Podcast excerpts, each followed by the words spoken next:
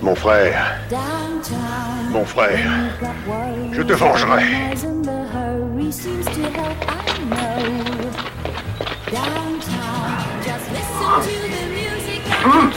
Philippe!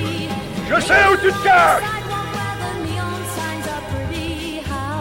Bonjour, bonsoir, bienvenue dans le Rétropodcast, le podcast qui revient sur les vieilleries culturelles en passant par le jeu vidéo, le cinéma, la musique. Je suis Jérémy et je suis accompagné de Yao. Salut Yao, comment vas-tu? Et tout le monde, ça va, ça va et toi? Bah écoute, plutôt pas mal, content, content d'être là et content d'avoir un invité qui, euh, une nouvelle personne qui arrive aussi, c'est c'est Alex, alias Shocky Shock. Salut Alex. Salut, enfin nouveau plus ou moins, puisque je, je traîne sur le Discord un peu comme, euh, comme tout le monde.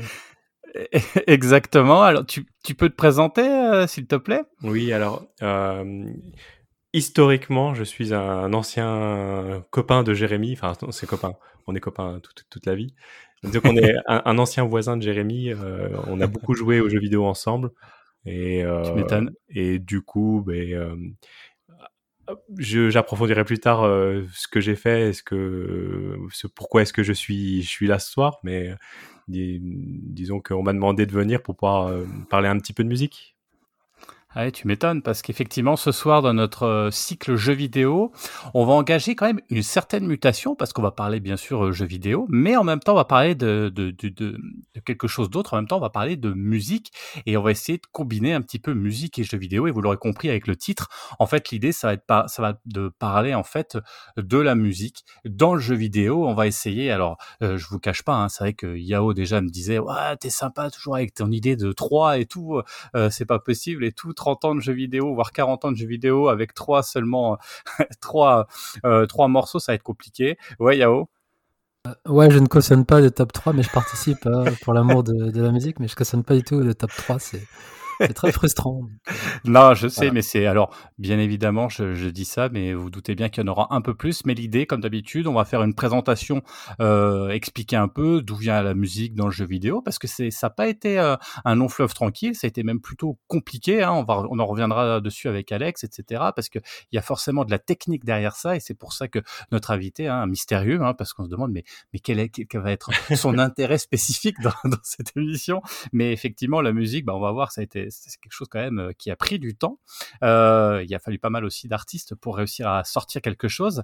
Et après bah, comme d'habitude on va revenir sur euh, pour nous nos trois musiques de jeux vidéo qui ont véritablement euh, enfin qui ont alors c'est pas forcément les meilleurs hein, mais qui pour nous veut dire quelque chose ou qui sont iconiques ou qui représentent véritablement quelque chose dans l'univers du jeu vidéo. Est-ce que ça vous va ce que je suis en train de vous dire ou vous n'êtes pas d'accord messieurs? Euh, très, non, très très bien, pouce vers le haut. Ah, d'accord Yao. Bon, ça me va, ça me va. Eh ben écoutez, bah alors on va partir. Je vais commencer déjà à refaire un peu d'historique. Je ferai des pauses. N'hésitez pas à m'interrompre, les gars. Il y a pas de souci. Si je dis des bêtises, ça peut arriver, euh, bien évidemment. Euh, L'idée, donc, euh, effectivement, la musique à l'heure actuelle, hein, on peut dire que c'est un élément indissociable et évident du jeu vidéo. On peut dire même que ça peut aller parfois vers un élément de gameplay. Hein, si on reprend les Dance Dance Revolution, tous les tous les jeux musicaux, voire même à l'époque qui était sorti sur PlayStation, on pouvait parler de Parappa the Rapper par exemple, qui avait aussi euh, compris euh, l'élément musical comme quelque chose de, prépondérant dans son gameplay. Mais il faut savoir que la musique, ça n'a pas toujours été cette fameuse évidence dont on parle à l'heure actuelle. Cette musique dans le jeu vidéo, elle peut être associée aussi à, sa cousine, la bande son du cinéma en fait, car elle possède en gros les mêmes ambitions. Pourquoi on a une musique dans un jeu vidéo C'est déjà pour poser une ambiance. Alors soit c'est pour faire de la peur, par exemple dans des jeux d'horreur style Resident Evil, soit ça va être pour apporter de l'angoisse, ou alors de l'humour, du rire, ou alors une ambiance plutôt kawaii, plutôt sympa pour les enfants. Enfin, vous voyez. Donc ça va être poser une ambiance. Elle va aussi apporter le rythme au jeu. Euh, on veut avoir des moments un peu plus calmes, on va avoir au contraire des moments vachement énergiques. Bah, c'est la musique qui va apporter ça.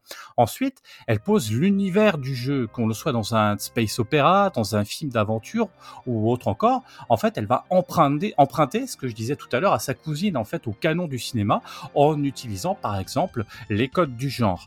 Du coup, la musique, on peut être, on peut dire qu'elle qu'elle peut être soit diégétique, c'est-à-dire qu'elle appartient à l'univers euh, comme dans un Resident Evil, comme je parlais tout à l'heure, cela apporte un côté réaliste et ça peut appuyer la peur, ou au contraire, elle peut être extra-diégétique, et euh, c'est-à-dire que elle, n'est pas dans l'univers du jeu, mais au contraire, elle surligne d'un point de vue extérieur, hein, en fait, euh, une émotion, un sentiment. C'est ce qu'on peut retrouver aussi dans le cinéma.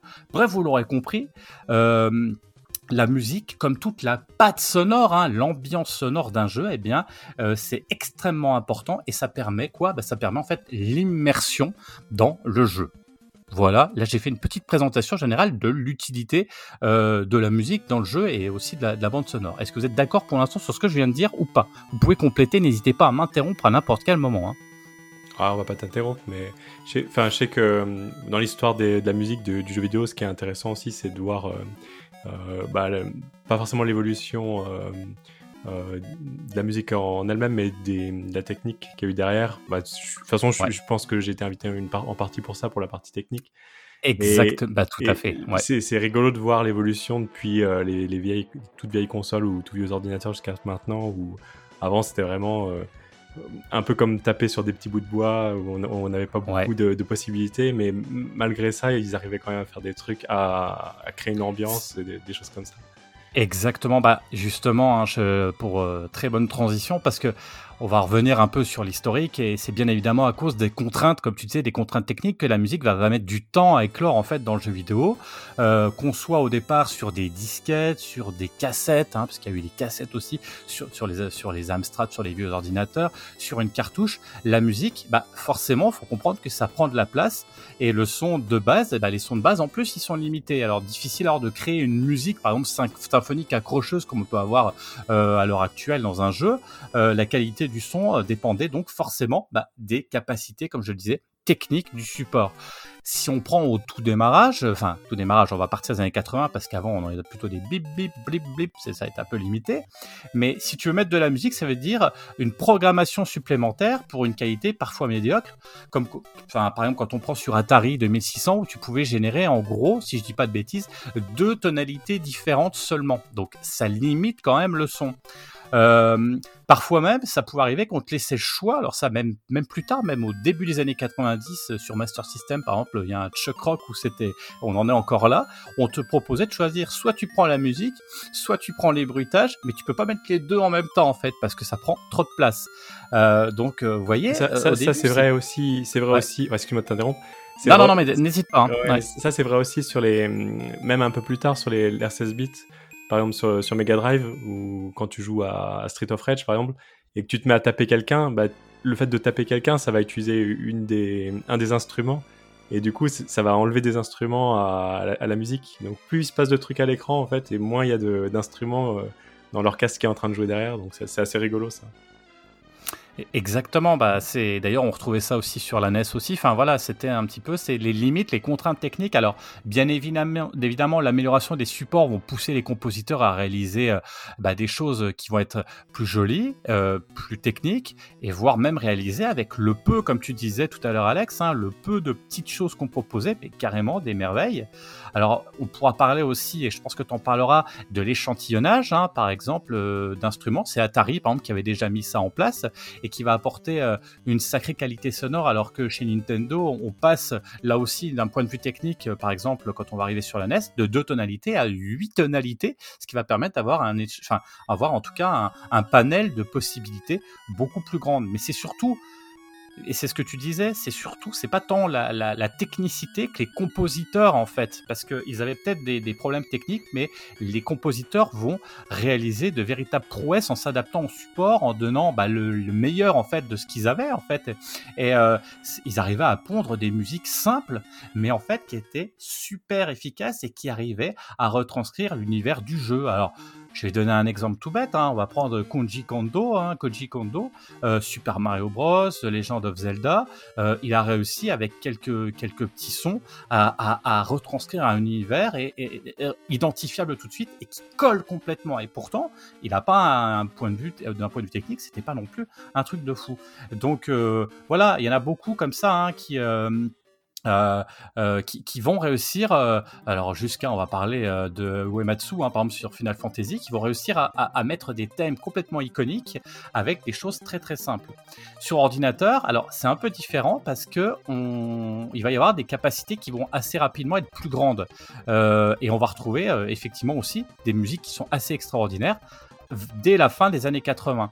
Euh, dans le milieu des années 80, ce genre de musique électronique est assez limité euh, qu'on trouvait sur les ordinateurs. Bah, ça lance aussi, et c'est ça qui est assez drôle, des mouvements dans le milieu de la musique. Euh, le chiptune, chiptunes, par exemple, qui va lancer une mode où on va utiliser des musiques de jeux vidéo, les tonalités et les sons des jeux vidéo dans de la musique en tant que telle. Il y a des groupes qui vont s'appuyer là-dessus parce que voilà, c'est un style, c'est un effet de mode, et on l'entend d'ailleurs. Hein, même il y a des groupes de métal qui utilisent ça il y a beaucoup de, un peu dans toutes les musiques, on va utiliser des petits sons de jeux vidéo parce que c'est quelque chose maintenant qui fait partie du langage, de la culture euh, et que du coup, bah, on aime aussi entendre ça.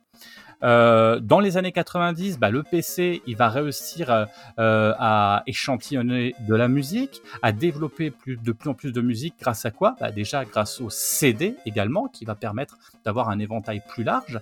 Mais effectivement, je parlais d'échantillons, et c'est vrai que vous avez euh, des gens comme David Whittaker qui ont fait la musique de Shadow of the Beast et qui était vraiment une bande, une bande son où ils ont échantillonné des musiques, enfin des, instruments, et c'est vraiment exceptionnel. Où on en reparlera, je pense, un petit peu plus tard, mais de Chris Hulsbeck euh, qui a fait les musiques par exemple de Turrican, où là aussi, bah, là on a véritablement euh, bah, bah, des artistes et des compositeurs qui, composent vraiment des musiques euh, qui sont iconiques et qui vont apporter vraiment quelque chose.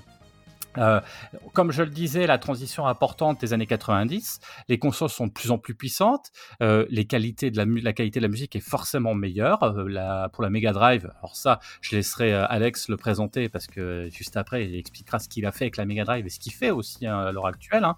10 euh, canaux de tonalité hein, et en plus un, système de stéréo hein, qu'on n'avait pas forcément avant. La SNES, elle était dotée d'une puce Sony spécialisée à la fois dans le rendu sonore et l'accélération matérielle. Elle pouvait supporter supporter 8 canaux de son échantillonnés d'une résolution allant jusqu'à 16 bits. Donc là, on est dans quelque chose qui est déjà beaucoup plus performant et qui a vraiment la musique de la Nintendo. Elle a, elle a une spécificité, on la reconnaît aussi, elle est identifiable tout de suite.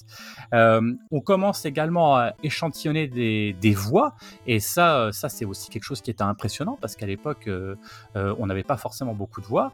Euh, si on prend par exemple l'exemple de Street Fighter 2, c'est ce qui fait aussi l'ambiance, c'est l'échantillonnage des voix et qui est de plus en plus euh, qualitative en fait. C'est ça qui est intéressant. Vous l'aurez compris, plus le temps passe et plus le temps avance et plus les musiques deviennent impressionnantes.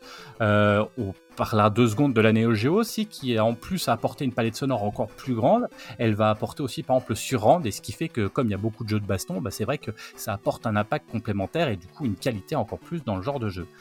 Mais c'est vraiment, comme je le disais, avec l'avènement en fait du CD euh, et avec un stockage beaucoup plus important que la musique va être de plus en plus qualitative, euh, car bah forcément on pourra maintenant intégrer des compositions faites avec de vrais instruments extérieurs qu'on va intégrer. Alors même s'il y a encore beaucoup euh, qui vont utiliser de la musique échantillonnée, hein, quand on écoute les musiques de Final Fantasy, la majorité du temps elles étaient encore échantillonnées directement sur les supports et du coup bah il y avait ce côté encore un peu synthétique et très, enfin, très synthétiseur encore de la musique. Bah voilà, on a fait à peu près le tour. Hein. Plus la musique devient accessible, plus elle devient un élément prépondérant, voire comme je le disais, un élément de gameplay. Euh, par exemple, les jeux de rythme, euh, voilà, mais aussi elle va apporter une immersion. Plus la musique est intéressante, plus le son est important, plus l'immersion dans l'environnement est intéressante et importante. Alors, est-ce pour autant la musique, et ça c'est une vraie question philosophique, presque rhétorique, est-ce qu'on va y répondre? Je sais pas, mais on va y réfléchir aussi avant de donner nos, nos musiques préférées. C'est est-ce que les musiques sont meilleures maintenant et plus iconiques euh, par rapport à celles des années 80-85 ou finalement euh, est-ce que euh, est-ce que finalement ce sont pas plutôt les compositeurs qui aient des petits instruments ou des petites possibilités ou des grandes des grandes possibilités qui vont faire non la qualité d'une musique? Si on écoute les Zelda, les Mario, les Castlevania, on peut vraiment se poser la question. Voilà, Alex, je te laisse un petit peu donc déjà effectivement tu t'es présenté tout à l'heure mais toi, qu'est-ce qu'elle est? Alors, tu parlais Mega Drive. Pourquoi, euh, pourquoi Alors, sauf si tu voulais revenir sur deux trois choses, euh, compléter ce que j'ai dit. Non, non, je, la... je, peux, été, je, peux, ouais. je peux vite faire raconter, euh... enfin, me présenter un peu plus en détail. Maintenant, maintenant que tu as, as, posé le contexte. Euh, donc, enfin, moi, dans, comme hobby, je, bidouille beaucoup en électronique. ce qui m'a valu de devenir ingénieur en, éle- en électronique d'ailleurs. Et notamment, j'aime bien bidouiller des vieilles machines et euh, savoir surtout savoir com- comment elles fonctionnent, les démonter, etc. Et j'ai du coup, euh, de fil en aiguille, je me suis mis à faire pas mal d'émulateurs de consoles, à fabriquer des émulateurs euh, de toutes ces consoles de l'ère euh, 8-16 bits. Donc euh, j'ai fait des émulateurs de NES, de Game Boy, de Lynx, de euh, bah, qu'est-ce que j'ai fait d'autre? De pas mal de systèmes d'arcade aussi, euh, qui étaient basés sur des, des, vieilles consoles ou des vieux, des vieux processeurs. Et euh, le premier gros émulateur que j'ai fait, c'était un émulateur de Game, de Game Boy. Et euh, ça m'a permis de savoir euh, comment ça fonctionnait. Et euh, toujours pareil, de fil en aiguille, je me suis mis à essayer de, reproduire le son de la Game Boy le plus fidèlement possible. Et ça m'a permis d'écouter beaucoup de, beaucoup de musique de Game Boy et de, de, bah, de développer un- une sorte d'affect pour le- les, les musiques, les vieilles musiques euh, de l'ère 8-16 bits.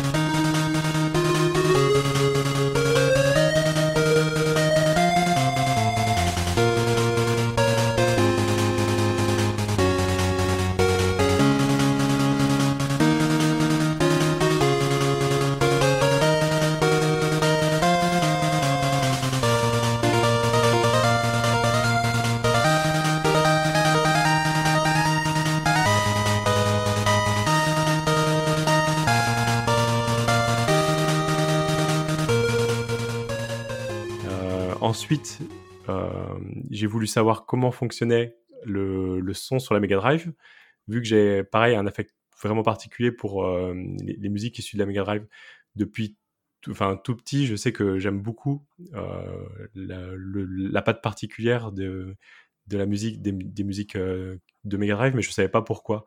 Et j'étais persuadé qu'il y avait un aspect technique derrière qui, expliquait le fait que c'était, à mes yeux, que la musique était plus intéressante, plus jolie, enfin plus vraiment particulière par rapport à la Super Nintendo qui était, qui avait vrai- qui était vraiment complètement différente. Alors c'était, en plus c'était une époque un peu particulière parce qu'on avait les, parfois les mêmes jeux euh, sur Mega Drive et sur Super Nintendo, mais avec un son qui était complètement différent sur euh, sur Mega Drive et je savais pas pourquoi. Enfin, comment ça se fait que les développeurs n'arrivaient pas à faire euh, à reproduire exactement le même son Et en fait, il, s'avère que la Mega Drive utilise un chip euh, particulier, enfin un circuit un circuit intégré particulier qui génère le son euh, avec de la modu- modulation de fréquence, enfin avec de la FM.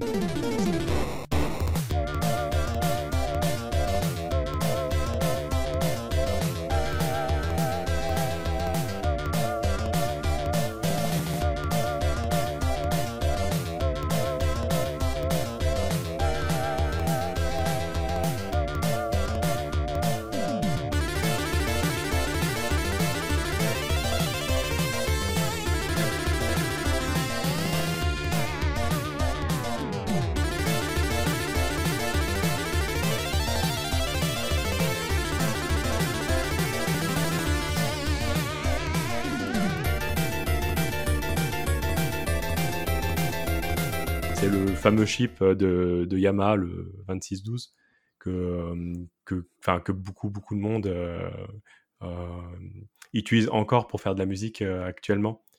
Et euh, qui a été aussi beaucoup utilisé, enfin, c'est pas celui-là en particulier, mais les chips Yamaha de synthèse FM ont été beaucoup utilisés dans la, mu- la musique des années 90 euh, sur des, des synthés ou des choses comme ça, comme le, le, le Yamaha DX9, je sais pas si vous, si vous connaissez. C'est un synthé euh, qui a été énormément utilisé dans les années 90 Ouais.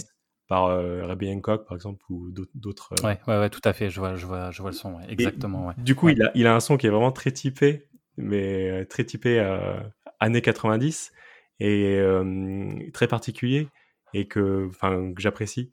Et du coup, euh, pour savoir comment ça fonctionnait, j'ai acheté une Mega Drive, je l'ai désossé, j'ai récupéré le, le chip qui génère le son. Donc, c'est vraiment un synthétiseur, mais sous forme d'un- composant électronique. Et à partir de ce composant électronique, j'ai créé un lecteur de, un lecteur de musique. donc avec euh, des fichiers qui permettent de jouer les, les sons. C'est exactement pareil, enfin, c'est le même principe que dans un émulateur, télécharger des ROM, mettre les ROM pour pouvoir jouer au jeu. Mais là, on télécharge des fichiers, ou on trouve des fichiers qui, qui sont en fait le programme qui euh, décrit la musique, et on le fait jouer par l'instrument, par le, ce, ce chip Yamaha, qui vient rejouer exactement, qui vient recréer la musique exactement comme euh, elle sortait euh, d'une Mega Drive. Sauf que bon, après, derrière, j'ai un peu amélioré le truc. Enfin, je me suis amusé à faire un, un, traitement audio derrière euh, su- super chiadé pour que euh, virer tous les problèmes qu'il y avait sur la, de la Mega Drive. Donc, le- les, les bruits, la, dist- la distorsion, les choses comme ça.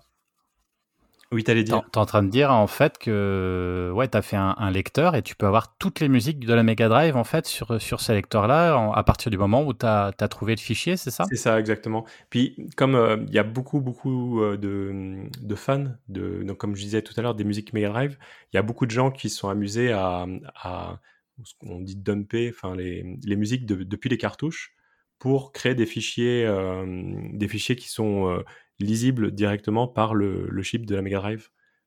Et euh, bah, à la base, c'était un projet qui était enfin purement égoïste, puisque c'était moi ce que je voulais, c'était avoir un moyen chez moi de pouvoir écouter n'importe quelle musique de Mega Drive euh, le plus facilement possible, juste avec une carte SD remplie de fichiers, et, euh, un bouton Ouais, ah oui. lecture.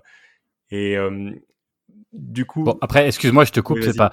Mais t'aurais très bien pu aussi télécharger les musiques sur, euh, sur n'importe quel oui, truc. oui, oui, oui. Enfin, le, le mec lambda, voilà, il va pas désosser une Mega Drive et se créer un truc. Oui, non, tout à, tout à fait. enfin, faut quand même des- Excuse-moi, je te laisse. Non, non, mais tout, tout à fait. Surtout que hum, tu, tu les trouves euh, facilement sur YouTube ou. euh, ou- Bah ouais. Et des, enfin, je pense que toutes les musiques de Mega Drive, tu, tu, tu, tu tapes leur nom sur YouTube et tu les, tu les retrouves. Enfin, pareil pour tout- toutes les autres consoles.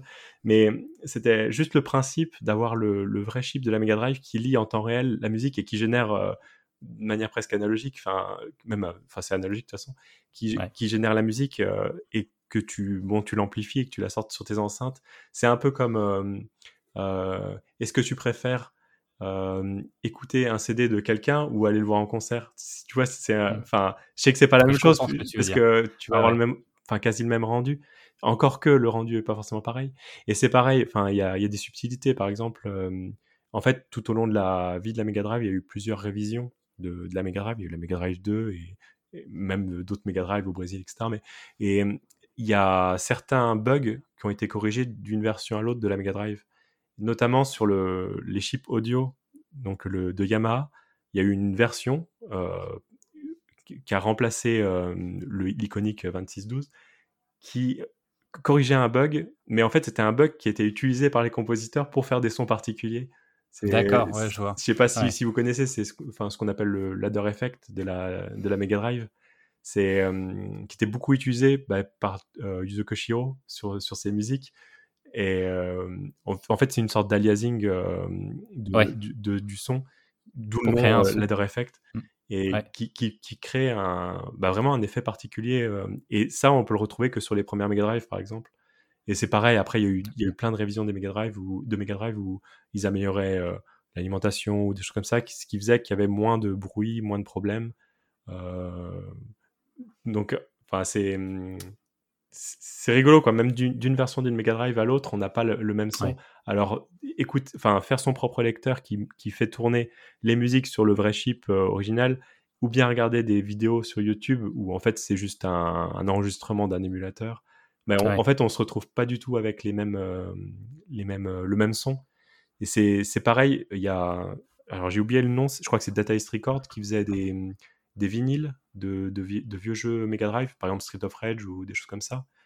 Euh, Ouais, j'en ai un, moi. J'ai, euh, j'en ai un à la maison, ouais. mais de, dessus, vinyle. tu, tu regarderas à l'arrière, c'est marqué, il, il, il donne les, les conditions d'enregistrement et en général, c'est soit une Mega Drive, donc ils, disent, ils, te, ils te précisent même quelle version de la Mega Drive a été utilisée, justement parce qu'il y en a, il y a des révisions particulières qui ont euh, enfin, un- un- une électronique un peu particu- particulier qui fait que le son est meilleur ou en tout cas une touche, euh, vraiment une patte particulière ou même euh, enfin, issu de- de- d'ordinateur ou de choses comme ça.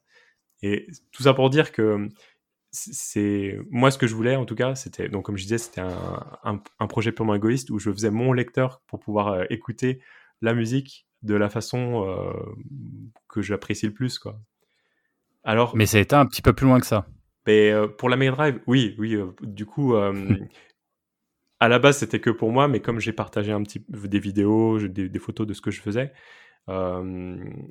bah, j'ai été contacté par certaines personnes pour, pour des personnes qui voulaient m'acheter des exemplaires de, de ce lecteur. Et c'était pas du tout prévu à la base, du coup j'ai dû euh, faire une sorte de packaging, euh, chiader un peu plus euh, l'interface pour que ce soit un peu plus agréable à utiliser, et, ainsi de suite. Et enfin l'histoire, le, petit truc rigolo, c'est que à la base j'avais fait ce lecteur pour écouter les musiques de Street of Rage, et parmi les gens qui m'ont demandé de, un exemplaire du lecteur, bah, il y avait le, compositeur de, Street of Rage qui m'a demandé de lui envoyer une version parce qu'il il, il, avait bien apprécié. apprécié. en fait, j'avais fait des enregistrements. Euh, Donc c'est Yuzo Koshiro hein. Oui, c'est ça. J'avais fait des enregistrements et je les avais postés sur YouTube. Et du coup, il a, il a écouté euh, euh, des, des, sons directement issus du lecteur et ça l'a beaucoup, enfin, ça l'a intéressé. Quoi. Il, ça avait une part particulière qui, du coup, il m'a demandé si, est-ce que, est-ce que je pouvais lui envoyer un, exemplaire. C'est classe ça quand même. Mais la, la, boucle était bouclée, vu que je faisais le ah bah, lecteur pour écouter ses musiques et à la fin il me demande de lui en envoyer un. C'est génial quand même, franchement. Oui, c'était rigolo. Bah, le jour où j'ai reçu son message, et, au début j'y ai pas cru. J'ai lu euh, une bonne vingtaine de fois le message avant de, de, réaliser que qu'il me contactait pour ça. Quoi. Ce qui est marrant, c'est que du coup, ton, ton projet, il a quand même fait un peu le, tour du monde quand même, quoi. c'est assez drôle que... Ah bah j'en ai... Oui, oui, du coup, j'ai eu, j'ai eu des commandes... Euh, en fait, le truc, c'est qu'à un moment donné, il a retweeté, ou je sais plus ce qu'il a fait, euh, mon message. Et euh, là, après, c'était, ça a fait un, effet boule de neige.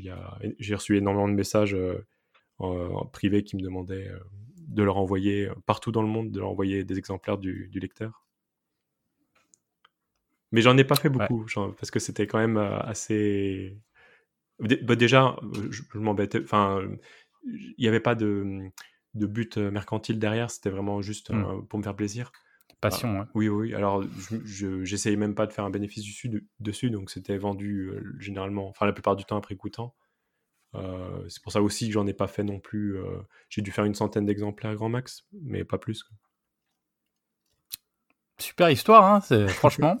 Euh, c'est génial, quoi. Et ça montre un peu euh, aussi la passion effectivement de la, de musique. Et c'est parce qu'on peut euh, véritablement on disait tout à l'heure voilà hein, c'est de la musique c'est un style particulier c'est vraiment une un travail d'orfèvre. Alors toi que tu as fait on va dire d'ingénieur hein, technique mais la musique en tant que telle on va revenir dessus hein, sur les grands auteurs et sur les gens qui ont composé Enfin, c'est vraiment, euh, c'est très très chouette et il y a de la nostalgie à chaque fois quand euh, quand on fait les, les rétro upcasts, on dit toujours euh, essayer de dissocier entre la qualité et la nostalgie parce que est-ce qu'on a apprécié parce qu'on était petit ou véritablement ça ça a véritablement un intérêt ou est-ce que ça a vraiment un, un comment dirais-je une, une, vraie qualité? Oui, ça a une qualité intrinsèque, c'est clair et, et c'est ce qu'on va essayer ce soir de, de, vous présenter.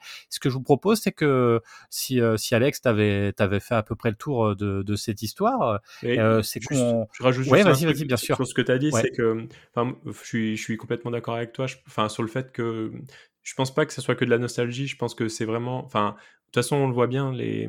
il, y a des... il y a certains systèmes, notamment la Mega Drive, la Game Boy ou des choses comme ça, qui, ont toujours un, un, public et surtout des, des, gens qui continuent à alimenter en nouvelle musique parce que ça a une patte particulière. Euh, c'est pas c'est pas tous les systèmes qui ont, qui ont une communauté comme ça derrière. Euh, par exemple, bon, c'est pas, c'est pas tout à fait vrai, mais la Super Nintendo, je pense qu'il y a moins de monde euh, derrière pour refaire des nouveaux trucs euh, parce que elle était. Enfin, j'arrête pas de charger la, pauvre Super Nintendo, mais je trouve qu'elle avait euh, un son qui était un peu lambda, quoi. Elle avait pas hum, une. Ah. mais disons qu'elle. Vous êtes deux pro Sega. oui, c'est vrai. non, c'est. Je, pense. Mais enfin, je pense surtout particulièrement à, à des systèmes comme euh, bah, le, le, Commodore 64, la Game Boy, la Super Nintendo, la, pas, non, pas la Super Nintendo, la, la Mega Drive, c'est, elles ont vraiment quelque chose qui, hum, dans leur son, qui, ont, qui marque plus que certains autres systèmes. Et c'est pour ça qu'il y, a y toujours une communauté derrière euh, actuellement.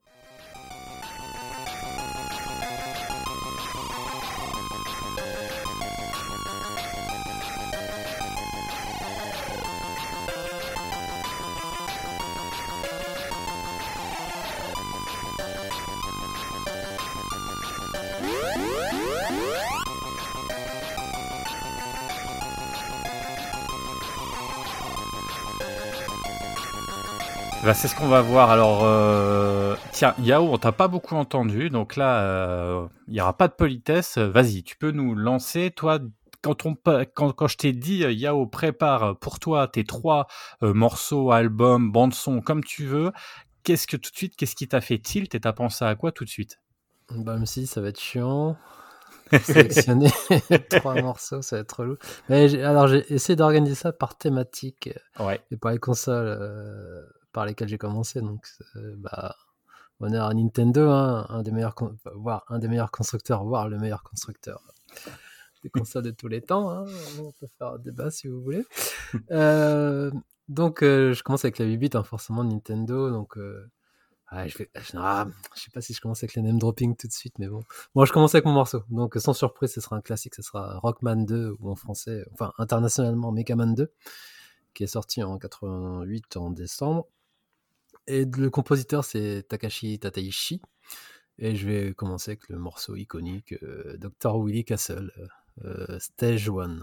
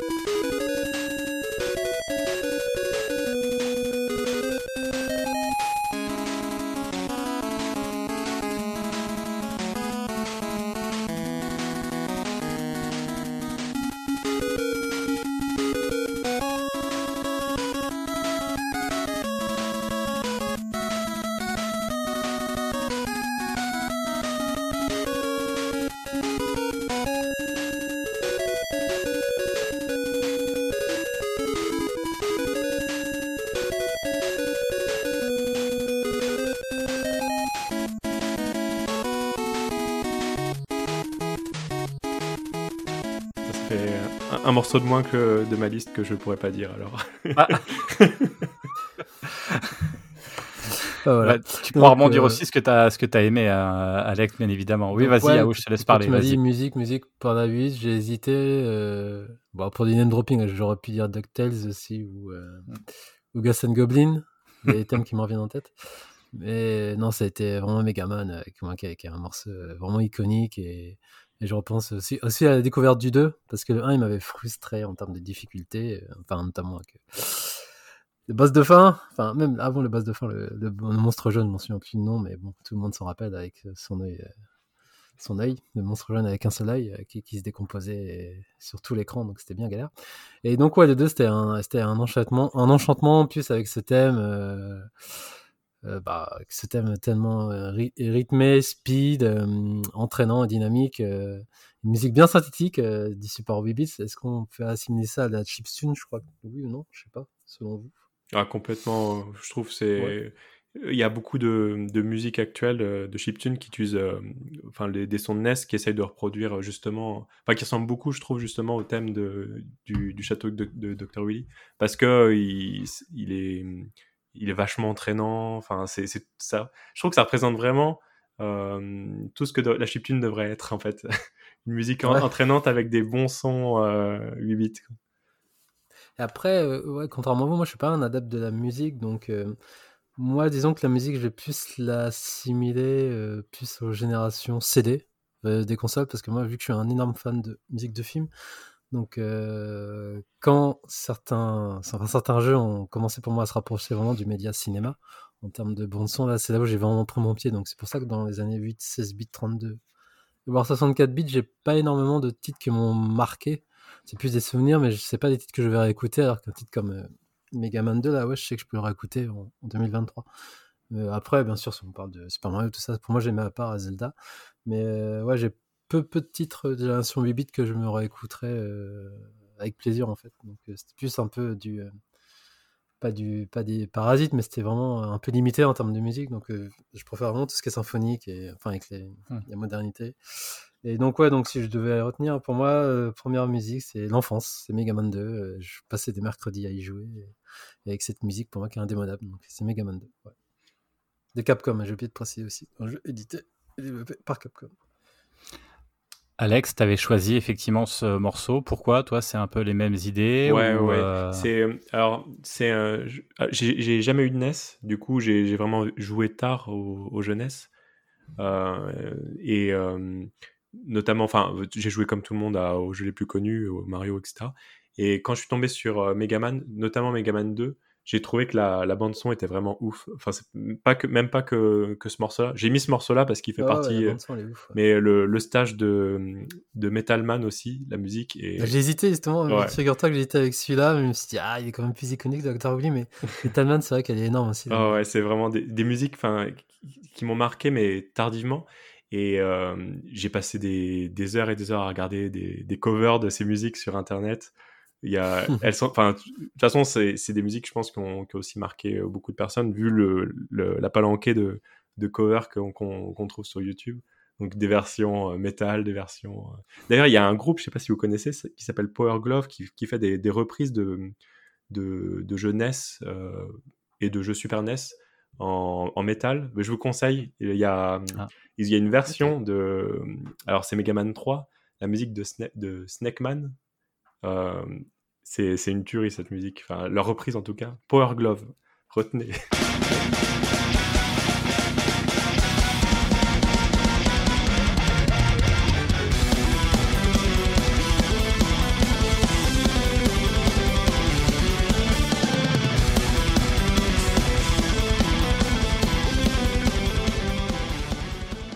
Ok. D'autres euh, d'autres choses euh, où on a fait le tour sur ce premier jeu euh, Mega Man 2 Non. euh, Ça vous va? non, non.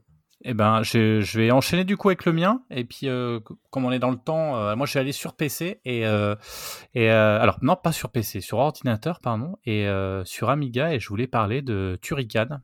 Welcome to Turrican.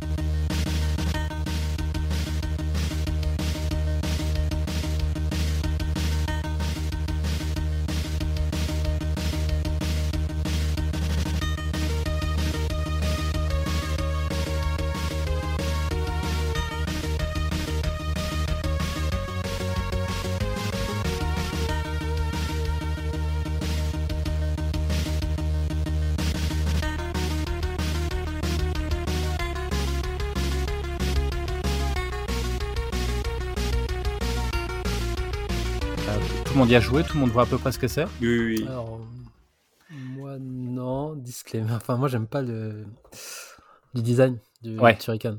Ouais. Vraiment, c'est vraiment très, comme tu dis, c'est- Amiga ou euh, Ouais. Atari? Euh, non non, c'est Amiga, c'est Amiga et Ouais, donc pour moi, c'est la Ouais. patte Amiga. D'un côté, j'aime bien, c'est vraiment iconique. Enfin, ça, Commodore aussi, c'était sorti sur Commodore aussi le ça- premier au départ. ça- C'est vraiment sa patte, mais un- un- il y a un style aussi graphique qui me dérange. Dans... Bah, ça me fait penser à James Bond en fait. Tu vois Ouais. Donc Ouais. j'aime pas vraiment ce- cet, euh, cet aspect graphique en fait. Ça m'a toujours perturbé quand j'étais petit. Donc euh, oui, oui, je connais Turrican, mais jamais joué en fait. Alors, euh, bah, Turrican, rapidement, alors j'en avais déjà parlé hein, dans un upcast parce qu'il est ressorti euh, sur Switch. Il y a, il y a, il y a un, Oui, il une, y a un ensemble de jeux. compilation, c'est ça? Ouais, il y a une compile qui est plutôt pas mal. Je, je l'ai. Et je l'avais chroniqué il y a quoi? Il y a à peu près un an hein, sur, euh, sur Upcast. Donc l'idée, c'est quoi? C'est un jeu quand même qui est très bourrin. C'est un run and gun hein, où on est un soldat du futur dans une sorte de monde un peu labyrinthique où l'objectif, bah, c'est de trouver la sortie euh, pour choper le monstre, le, le, le boss, hein, bien évidemment, et puis bah, le tuer. Il y a 13 niveaux, 5 mondes. Le jeu, donc, euh, il est quand même assez dur, assez frénétique. Euh, et la musique, euh, bah, franchement, alors c'est une musique euh, qui a été faite par euh, Chris, j'en parlais tout à l'heure, Chris, Chris Hulsbeck. Euh, donc c'est un compositeur allemand qui est quand même, on va dire, un pionnier hein, dans, dans, dans, dans la musique symphonique. Là, on est presque dans, dans, le prog. Euh, il, il a véritablement réussi à, à transcender, je trouve, un style, un genre, parce que sa musique, elle est même après, elle a été euh, arrangée. Il y a eu des albums qui sont sortis. Hein. On peut trouver une compilation qui s'appelle Turrican Soundtrack Anthology, divisée en quatre volumes. Il y a eu véritablement un travail d'orfèvre en fait pour retranscrire en fait chaque niveau. Alors il y a des côtés, des fois, il y a des musiques un peu euh, angoissantes, un peu alienesques, on va dire, dans des dans des endroits un peu calfeutrés euh, qui sont typés aliens. Le premier niveau, c'est hyper bourrin, hyper speed. Donc ça apporte vraiment une ambiance et le jeu pourquoi il fonctionne. Alors bien sûr, il y a les graphismes qui étaient très très sympas à l'époque, mais c'est aussi par cette musique hyper entraînante, hyper euh, hyper euh, comment dire, bah voilà, immersive en fait et qui fait que bah, tu as envie d'avancer, tu as envie de jouer, puis tu remues la tête en même temps, tu secoues la tête et c'est un petit peu euh, c'est un peu c'est un peu ce qu'on attend en fait euh, d'un de, la musique qui, qui, colle parfaitement en fait en gros euh, à ce style et à ce jeu bourrin quoi avec le soldat du futur. Et c'est vrai que bah, bien sûr hein, on va coller à, à, aux films de genre des années 80, des films de guerre avec de la musique très euh, pas militaire, mais vraiment entraînante. Et c'est ce qui fait que, enfin, franchement, euh, c'est une musique que je vous conseille. Et si vous avez la possibilité sur Switch ou ailleurs hein, de d'essayer, de, surtout que maintenant c'est un peu plus simple parce que vous pouvez. Euh, on n'est pas obligé de recommencer le jeu euh, en entier euh, quand on a perdu trois vies. Hein. On peut, on peut avancer euh, avec des, avec des, comment, des sauvegardes. Donc c'est plutôt pas mal. Je vous conseille vraiment de jouer au 1. Le 2 aussi est pas mal, mais moi je trouve que c'est vraiment les musiques du 1 qui sont véritablement iconiques. Là, c'est le 2, le 2 que j'ai en mémoire. Alors, je sais pas si le 1 c'est pareil, mais moi, ce qui m'avait marqué, euh, ça, ça, ça, devait être sur la version Amiga, c'est surtout les, les, voix digitalisées dès que tu prends un, ouais. un bonus. Et du coup, ça arrête pas. Enfin, il parle tout le temps, quoi. Dès que tu, surtout quand t'as plein de bonus dans tous les sens et que tu changes d'arme. Ouais. Ça m'avait marqué. Enfin, à l'époque où c'était euh, un, un, gage de qualité d'entendre des voix digitalisées, on dit waouh, l'ordinateur te parle. C'est, vous vous rendez pas compte, hein, plus jeune qui écoutait ce podcast, mais c'est vrai que moi je me rappelle de la première claque que je me suis faite, c'était sur Amstrad, c'était un jeu que tu avais en plus Alex, c'était Dizzy, je sais pas si tu te oui, souviens. Oui, oui, à l'œuf là. Et le, le, le premier niveau, c'était la première fois où on entendait, on entendait absolument rien, le son était tout pourri, mais pour présenter donc sur la page de, enfin sur la présentation du jeu en fait, c'était Trésor Island Dizzy, je sais plus quoi, et c'était une voix digitale qui disait ça, et moi je me rappelais, je me mettais le jeu mais en boucle, rien que pour entendre, mais c'est putain mais c'est le futur ça d'entendre une voix qui te parle. Et c'est con mais on avait on n'avait pas l'habitude d'entendre ça. Alors un, certains jeux sur Atari jouaient là-dessus mais sur Amstrad euh, en fin des années 80 il y avait pas ça. Et, et c'est vrai que c'était dingo quoi. C'était dingue d'entendre une voix quoi sur l'ordinateur. Maintenant c'est vrai que ça choque mais mais ça et Turrican c'est vrai que ça apportait euh, ça poussait encore plus la qualité sonore euh, avec un son qui était quand même très très spécifique et c'était génial et, et ça apportait encore plus d'immersion quoi Alex du coup, ton, euh, ton morceau bah, est-ce que, enfin, est-ce que ça compte J'ai dit aussi Megaman 2, euh, Metal Man. Bon, je l'avais, j'avais mis dans mon top. tu peux, as le droit. Du coup, tu en as le droit à un en plus, hein, si tu veux. Pas de souci. euh, alors, tu veux que j'en dise un autre? Euh, Ouais. On, on, a cité tout ce que je voulais dire sur euh, sur euh, sur NES. Bon, parce que je, je voulais aussi parler de Ducktales. Le... Ouais, bah vas-y, vas-y, vas-y, bien Ah sûr. oui, Ducktales, Ah, le, le thème de la lune. un jeu Capcom. Le, le thème de la lune, il était, il- enfin, il, il, est- il était assez iconique, puis euh, vraiment bien orchestré, vraiment super. quoi.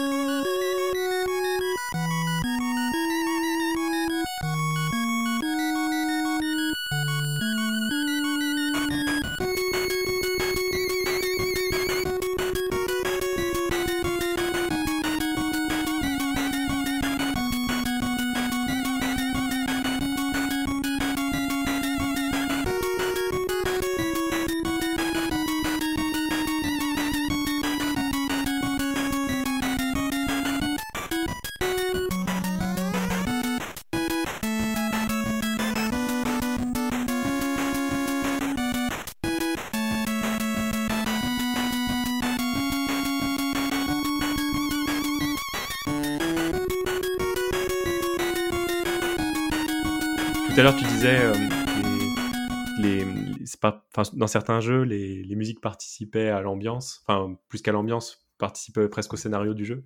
Et je, je trouve que Ouais. euh, euh, les musiques de DuckTales, enfin notamment surtout même le, le, thème de la lune, enfin te donnait, enfin c'était vraiment le cas quoi pour cette musique. Ça te donnait un, ah, je ne saurais pas trop comment dire.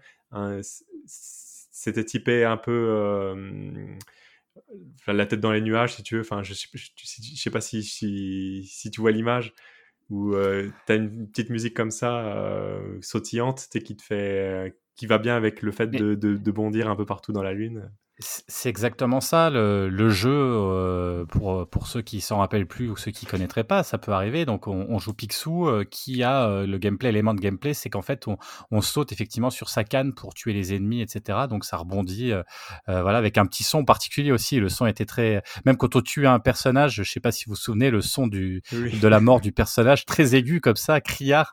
voilà, tout ça, tout ça, c'est des, des sons qui étaient très spécifiques. Et c'est vrai que ce qui était très très fort, c'est que chaque morceau de chaque euh, ambiance et de chaque niveau, parce que il y a le niveau de la forêt, le niveau euh, du temple, enfin voilà, tout le niveau de la Transylvanie. C'était un personnage à part entière. Pourquoi? Bah Parce qu'on se retrouve véritablement plongé dans l'univers en fait. Et ça qui était fort, c'était de réussir à, te mettre, à te coller dans une ambiance. Et surtout, c'est que t'as pas beaucoup de moyens techniques et c'est surtout t'as très peu de temps en fait pour trouver une mélodie et quelque chose qui t'accroche tout de suite. Ce qu'il faut pas oublier que voilà, c'est des jeux, c'est rapide, hein, c'est du jeu d'arcade. Enfin, c'est du jeu d'arcade. C'est du jeu qui est rapide. La musique, on va pas, pas attendre 15 pompes qu'elle arrive, il faut tout de suite que ça accroche parce que tu vas jouer 25, 30 minutes, une heure, et du coup, il faut pas que tu t'ennuies et il faut que ça t'accroche tout de suite, quoi. Donc c'était quand même une sacrée prouesse pour, euh, pour les compositeurs de cette époque-là, quoi. Mais effectivement, ouais, euh, chez Capcom, tu disais Yao tout à l'heure euh, Capcom. Alors il y en a d'autres à citer. Hein, je sais pas si de, de, cette époque-là. Ouais, Capcom, la bonne époque des années 80-90 une masterclass, pareil. À... Ouais, non, non, de toute façon, vas-y, vas-y. non, non, vas-y, vas-y, Yao, hein, euh, vas-y, vas-y. Non, mais j'étais par thématique, donc là, je voulais parler de Street Fighter, mais bon, c'est pas trop la thématique. Ah, on va, on, effectivement, effectivement, on en parlera parce que Capcom aussi était fort là-dessus. Euh, D'autres choses à dire sur euh, DuckTales ou sur, euh, sur, euh, sur les musiques euh, on va dire assez Disney aussi, parce que là finalement on est dans du jeu Disney, mais c'est pas repris les, les, thématiques de Disney, on est vraiment dans, du, dans de la création pure. Hein. Oui, complètement. C'était. Puis vraiment, chaque, euh, chaque niveau avait son thème et euh, qui collait vraiment bien avec, euh, bah, avec dans quel pays tu te trouvais. Quoi. C'était genre celui où tu te trouves en l'espèce de Transylvanie, là, avec le thème qui, qui, qui te fout un peu les pétoches. Enfin, c'était non, c'était vraiment musique de dingue bah, avec le peu, le peu d'instruments qu'ils avaient à disposition c'est là où on peut dire que ce sont des, des, des, véritables artistes. Alors justement, il... t'as le nom du compositeur? Je m'en souviens plus. Non, j'ai pas, pas noté. J'ai noté que les noms des jeux. Yao à toi justement. Alors tu voulais peut-être parler de Street, c'est ça euh... Non, non. Comme tu veux, vas-y, tu vas dans l'ordre que tu veux. Hein. Euh, j'enchaîne? Ouais, vas-y. Euh, donc la période 16 bits et, et sans hésiter donc Country. Ah. Sorti sur euh, Super NES en 94 euh, avec le thème euh, Fear Factory.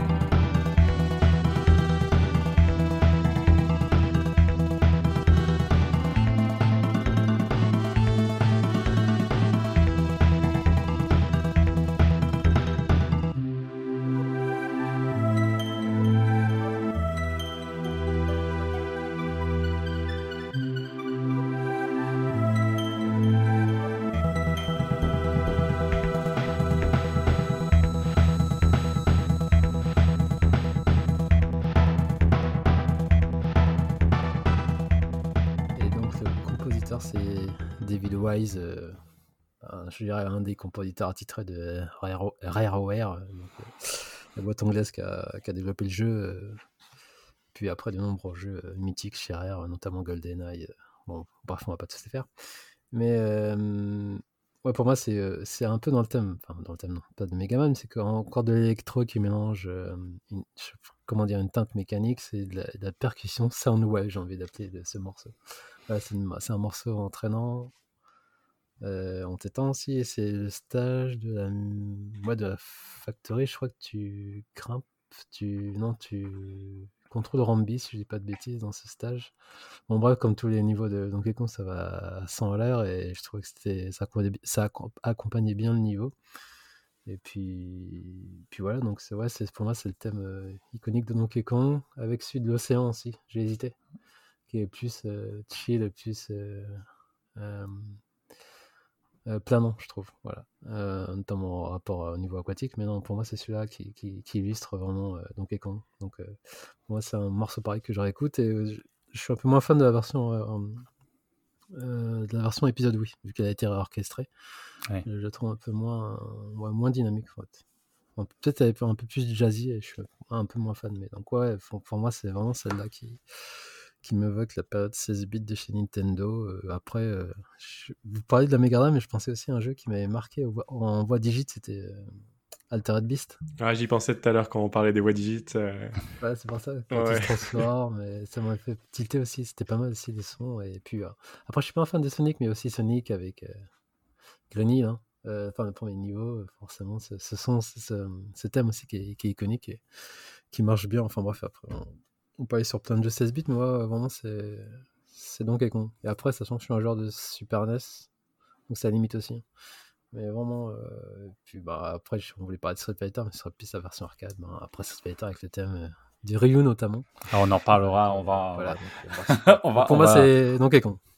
Donkey Kong, alors, on va, on va revenir effectivement là si on est sur l'ère 16 bits. Alors, je sais pas si toi, Alex, des, t'as- t'en avais choisi euh, dans, de cette époque. Je pense peut-être que oui. Oui, bah, je- Euh, j'avais fait. euh, ouais. En fait, j'avais fait pareil, j'avais fait par, par époque, j'avais commencé par les 8 bits.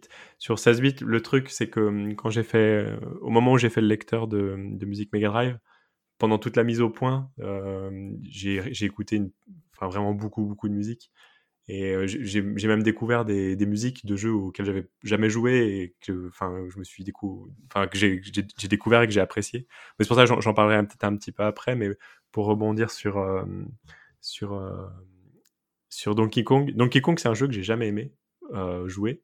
Mais les musiques, ouais, je sais pas Par pourquoi. rapport au gameplay ou Ouais. à l'aspect technique? Non, non, c'est vraiment le, le gameplay. Enfin, ça m'a- il y a toujours eu un truc un peu bizarre. Ouais, je vois, je vois un peu. Ouais. Et euh, où c'est, c'est- ça me faisait penser un petit peu. Alors, je vais me faire défoncer, mais ça me faisait, ça me faisait penser un petit peu à. hum, Comment c'est C'est le, le Roi Lion sur Mega Drive, où quand tu sautes, tu sais jamais trop où t'es. Ah oui, c'est parce qu'il est un peu flottant. Le Ouais, c'est- c'est ça. L'inertie, ouais. Ouais. Ouais, l'inertie, ouais. Puis, euh, c'est ça, il est, il est gros et tu sais, tu sais pas trop où est sa hitbox. Enfin, il y a un truc un peu, Mm. un peu bizarre, enfin, où, où tu t'es pas trop à l'aise quand, quand tu joues. Mais après, je pense que c'est- moins vrai que sur des jeux pas terribles comme Le Roi Lion, où, parce que. euh, Non, justement, ça fait partie du, du- la mécanique du truc. ouais, qu'une fois que tu connais le truc, c'est- grisant à jouer, quoi. Tu speed, quoi. Mais les, les musiques, par contre, je les ai toujours appréciées. Enfin, j'ai toujours aimé. Euh, surtout celle du 2. Alors, je sais pas pourquoi. Parce que c'est. Euh, de mémoire, c'est le même compositeur. C'est David White, c'est ça? Ouais, ouais, David West, ouais, c'est ça. il me, se- il me semble qu'il avait fait les musiques de. Alors, je dis peut-être des bêtises, de, de Battletoad aussi. Euh, C'est ça, tout à fait. Et. euh, mais, euh, je- je- Toutes les versions ou euh, Mega Drive et NES Je crois que c'est pas, je crois que c'est la version NES, si je dis pas de bêtises. Et euh, non, non, c'est le, le thème de la mine. Alors, je crois que c'est dans le 2. Alors, je, je- comme j'y ai pas joué, Ah, je, confonds un peu les épisodes, mais je, sais que le, le thème de la mine, c'est Mining, La mine, c'est Mel- le. Mining Melancholy ou un truc comme ça, le nom de la musique. Elle est euh, enfin, vraiment super. Euh, je pense que ça fait partie des, des jeux Super NES euh, dont je préfère la musique. Où les, les- les musiques me restent et ça m'arrive encore assez régulièrement de d'aller taper sur YouTube des Donkey Kong cover ou des trucs comme ça pour écouter euh, ce, que, ce que des gens ont fait à partir des thèmes de, de Donkey Kong. Euh, juste pour te répondre, Jérémy, c'est NES et Game Boy. Euh, D'accord. Ok, d'accord. Et la euh, version Double Dragon aussi. on, a, on a parlé de, de Sonic. Euh, Sonic, pareil, enfin le, le 1 et le 2. Euh, très bien, rien à dire. Par contre, Sonic 3, j'ai jamais accroché aux musiques. Ouais. Et Bah après, de toute façon, euh, il- il à paraît, c'est la différence. hein. ouais, mais il paraîtrait que, euh, que la, la BO de Sonic 3 a été fait en partie par euh, Michael Jackson. un Ah, bah, Ouais, ça. Michael Jackson, exactement. ouais. Mais euh, bah pour le coup, euh, c'est pas un gage de qualité parce que j'ai vraiment du mal avec les, les, les musiques du 3. Elles sont, elles sont complètement différentes. Un peu comme Street, Street of Rage où le 3 est un peu. Les musiques sont un peu bizarres. Exactement, ouais. Mais ce qui est assez marrant avec Sonic, c'est que si vous voulez véritablement comprendre, quand je parlais d'immersion tout à l'heure et de, et de claque, euh, alors il faut, il faut recontextualiser, mais l'idée Sonic, euh, voilà, c'est pas compliqué, hein, c'est un personnage, c'est un hérisson qui va vite. Et euh, voilà, c'est dans, dans un univers, alors c'est le Green Hill, euh, Green Hill, le premier niveau, donc vous voyez, c'est avec des espèces de, grands, euh, enfin voilà, c'est dans la jungle, mais une jungle avec, euh, euh, tout est fait pour que ça aille vite, hein, c'est presque une démo en fait le premier niveau, et vous avez, euh, ouais Yao, je, suis, comme Alex pour Sonic. Je, je, suis pas fan, mais j'ai jamais compris ce level design il faut aller vite, mais en même temps, il faut ramasser des pièces.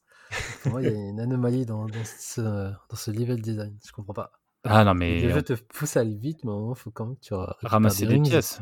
Oui, c'est vrai. Et en même temps, tu pareil euh, de mettre c'est une hérésie euh, dans le niveau euh, dans le niveau 2, euh, niveau 3 de mettre euh, de l'eau finalement dans un Ouais, personnage qui est censé aller vite. On est on est d'accord, il y a des trucs qui qui tout tout n'est pas parfait.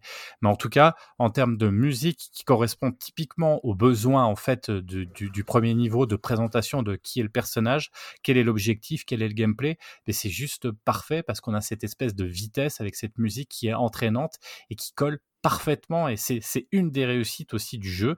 C'est grâce à cette musique et cette qui est un personnage aussi à part entière comme on disait tout à l'heure pour Megaman. Et là et là on arrive avec euh, comme le disait Alex tout à l'heure ces sons très spécifiques euh, de la Mega Drive qui collent parfaitement avec l'ambiance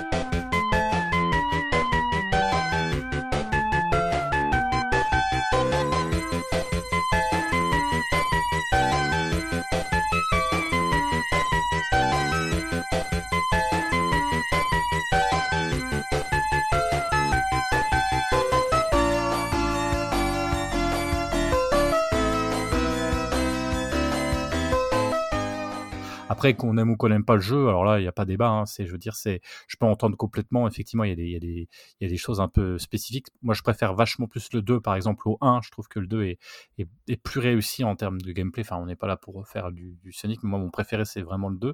Et c'est vrai que, c'est vrai qu'en tout cas, voilà, en termes de, de, de, présentation et de vitrine, en tout cas, euh, de musique, avec les graphismes, avec le gameplay et la vitesse, euh, bah, je pense que, je pense que ça impose, ça, ça, vraiment, ça impose je me souviens, j'avais découvert ça chez toi, Alex, justement sur la, la, la sur la Mega Drive japonaise. Euh, Oui. J'ai eu du mal à m'en remettre quand tu retournes chez toi pour jouer à Mario. Effectivement, à l'époque, même si tu adores Mario, euh, tu te dis vas-y, moi je veux Sonic, quoi. C'était normal, quoi.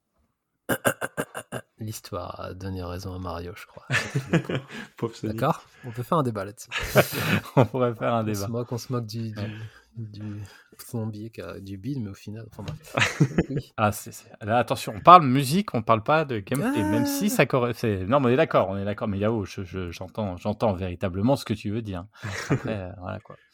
Et euh, Euh, dans, dans ouais, Sonic, vas-y, Alex. Mais euh, j'avais mis Sonic. Alors, je, je- je- pour la Mega Drive, il- comme, comme j'ai dit tout à l'heure, il y a un- j'ai découvert pas mal de musique, euh, de jeux pas trop connus ou de, des jeux que j'avais pas, pas joué, mais où la musique était vraiment terrible. Enfin, j'en parlerai après. Mais euh, j'avais quand même mis une musique de Sonic pour faire, euh, enfin, au, au moins pour parler de Sonic, euh, de des musiques de Sonic que j'aimais bien. Donc c'est principalement c'est celle du deuxième niveau du premier. Alors j'ai oublié le nom du niveau, c'est Marble quelque chose, il me semble. Je Ouais. Ouais, et la, musique, quand, enfin, quand j'étais petit, elle, elle m'angoissait. Elle a, elle a une patte particulière euh, ou un rythme ou je sais pas quoi, mais je sais qu'elle me, elle me filait un peu les pétoches. Euh, Il y avait vraiment une ambiance euh, un peu pesante dans, ce niveau-là.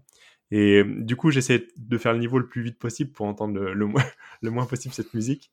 Et maintenant, c'est le contraire. Maintenant, euh, du coup, elle m'a tellement marqué que maintenant, je l'aime bien cette musique et ça fait partie des musiques, je pense, des musiques que j'ai écoutées le plus, en tout cas qui m'a servi le plus de, de, tests pendant que je faisais que je fabriquais le lecteur.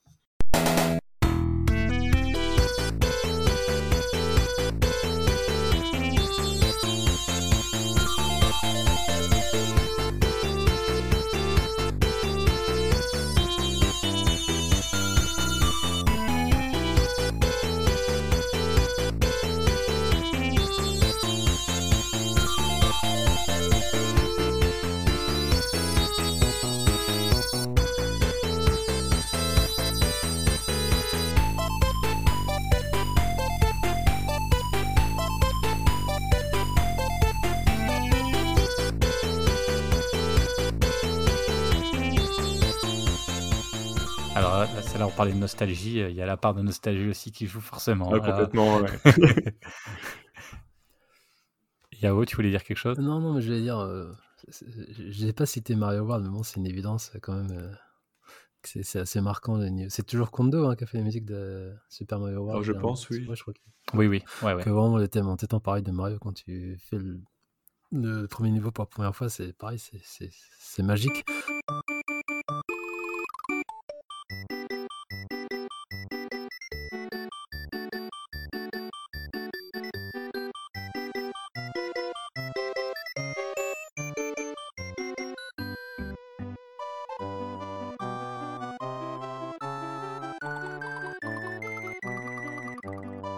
Essayer aussi de parler des, enfin, des jeux. On va pour la troisième choix, mais des jeux un peu moins cités quand même. Bon, voilà, Ouais. Kong, c'est quand même une sommité, mais Mario, c'était trop une évidence, ou comme Zelda, tu vois, c'est trop des évidences. Bien sûr que c'est. Avec ton top 3, là, c'est. Voilà. Ah, mais- et, regardez, on est déjà à une heure. euh, sinon, on- bah, voilà, vous voyez ce que je veux dire. Après, on pourra refaire, si vous voulez, un, volume 2 euh, des musiques préférées. Pourquoi pas Il n'y a pas de souci. Non, non, en plus, Euh. euh, ah oui, c'est à ton choix, j'allais dire, j'allais citer un truc, mais peut-être que tu vas le dire. Bah, Parce que- alors, effectivement, on était dans les 16 bits, on était sur Mega Drive. euh, on est obligé parce que pour moi, alors voilà, moi quand on me parle, quand, euh, j'avais décidé de faire ce thème, euh, bah, t'en as parlé aussi Alex et puis euh, Yao, tu vois tout de suite où je veux en venir, je pense. Moi, musique de jeux vidéo, ça va être direct Street of Rage de Yuzo Koshiro, mais direct.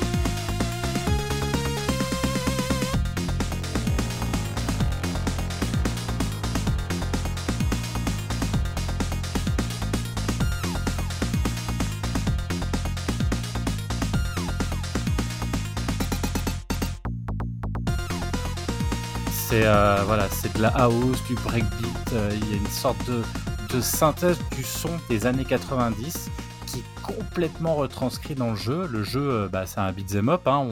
On, se promène dans une rue. On a déjà parlé, un mal famé. Euh, on se bat pour survivre. Et ben là, la musique, que ce soit. Alors là, moi, je vous proposerai un extrait du 2, parce que là, enfin, je mettrai un petit bout du, du premier niveau parce qu'il est très très connu, surtout le début. Mais moi, j'adore la musique du niveau 2. Euh, franchement, c'est on écoute les musiques du Street euh, of Rage. Euh, le premier, j'aime un peu moins le deuxième, mais le premier, ça s'écoute, mais vraiment tranquille dans un, enfin comment dire, dans un lecteur. Alors dans le lecteur d'Alex, ça doit être encore mieux, mais en tout cas, c'est une musique qui a une patte singulière, qui a une touche, euh, qui, je sais pas, qui a une, qui a une touche que j'ai jamais retrouvé ailleurs en fait et qui pour moi est vraiment un élément iconique en fait de la musique et de la musique de jeux vidéo.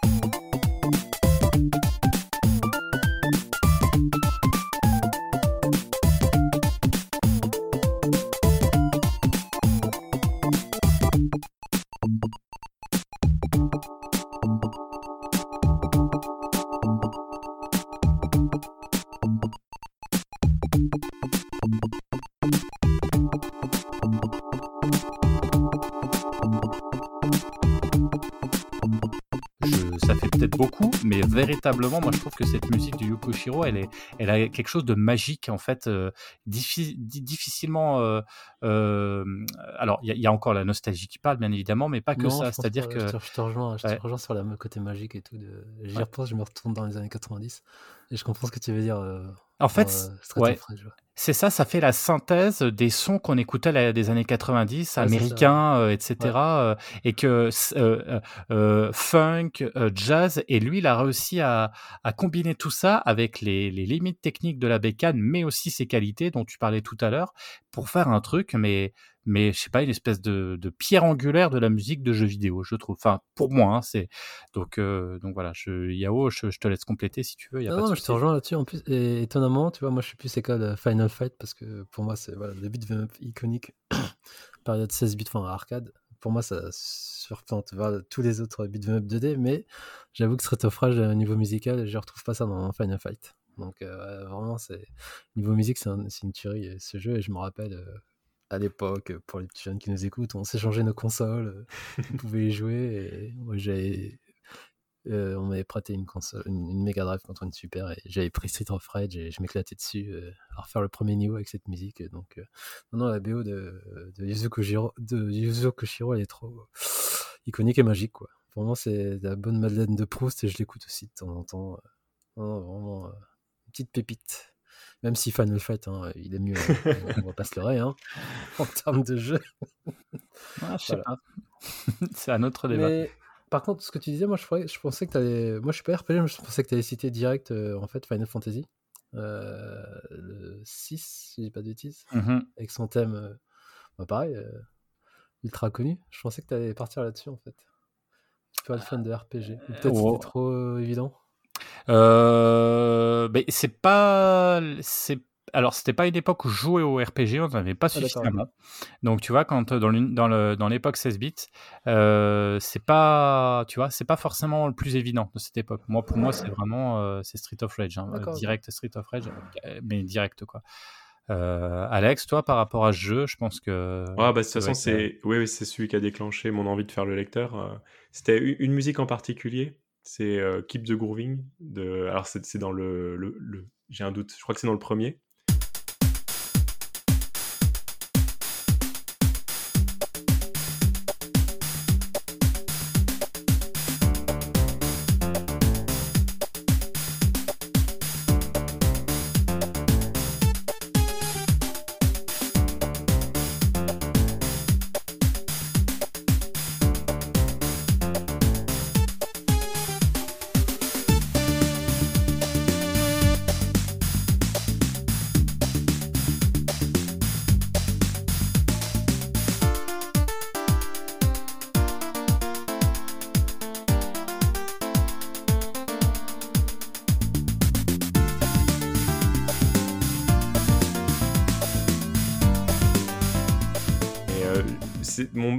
C'était de pouvoir jouer la musique là euh, euh, sur, sur mon lecteur. C'était le seul truc que je voulais faire. Et en fait, c'était assez, techniquement, c'était assez. euh, disons que si, cette- si cette musique-là fonctionnait, toutes les autres pouvaient fonctionner. Parce que ça utilise vraiment euh, tous les instruments possibles qu'il y a dans, dans la Mega Drive. Aussi bien, enfin, je sais pas si, si vous saviez, mais dans la Mega Drive, il y a le, donc le truc de synthèse FM et une puce sonore qui est la même qu'il y a dans la Master System, qui fait des, des bip bip et des bob bop, donc qui fait des sons un peu moins jolis. Et il y a pas mal de jeux qui utilisent tout en même temps, euh, notamment Street of Rage, qui utilise pour, pour les, tout ce qui est rythmique euh, et pour le, bruit de la basse, si je dis pas de bêtises, le, le, le chip de la Master System. Donc il y a les deux qui, qui, qui, qui, fonctionnent euh, en même temps. Donc c'est vraiment un morceau qui est complet, il y a des samples qui tournent. Euh, donc il y a le, dans le chip de la Mega Drive, il y a un DAC qui permet de, de lire des, des samples. C'est comme ça que dans Altered Beast, euh, on peut entendre des voix. Et dans la, mu- justement dans les musiques de Street of Rage, tout ce qui est, euh, euh, comment on appelle ça, les trucs de la batterie, le, le charlet, etc. Tout ça, c'est Ouais. des, bruits qui sont enregistrés et qui sont lus par ce DAC intégré. Donc c'est vraiment un truc qui est, D'accord. qui est assez, assez complet, qui utilise euh, assez intensivement le, ce, pro- ce processeur sonore. Et du coup, enfin, c'était mon objectif, c'était que cette musique marche. mais sans savoir que si celle-là marchait, toutes les autres marcheraient parce que celle-là est vraiment intensive. Quoi. Non, c'est Street of Rage, c'est vraiment le truc. Enfin, je pense la musique euh, qui a déclenché mon envie de, faire, de faire le lecteur. Et bah, tout, enfin, tout pareil que ce que vous avez dit. C'est, on parlait tout à l'heure des, jeux- des musiques qui mettaient une, enfin, qui mettent une ambiance au, au jeu. Celui-là, c'est un, truc de dingue. T'as l'impression d'être transporté dans un film des années 90, euh, comme euh, je sais pas, comme l'arme fatale ou des trucs comme ça. Enfin, il y a, y y vraiment une ambiance euh, film, film.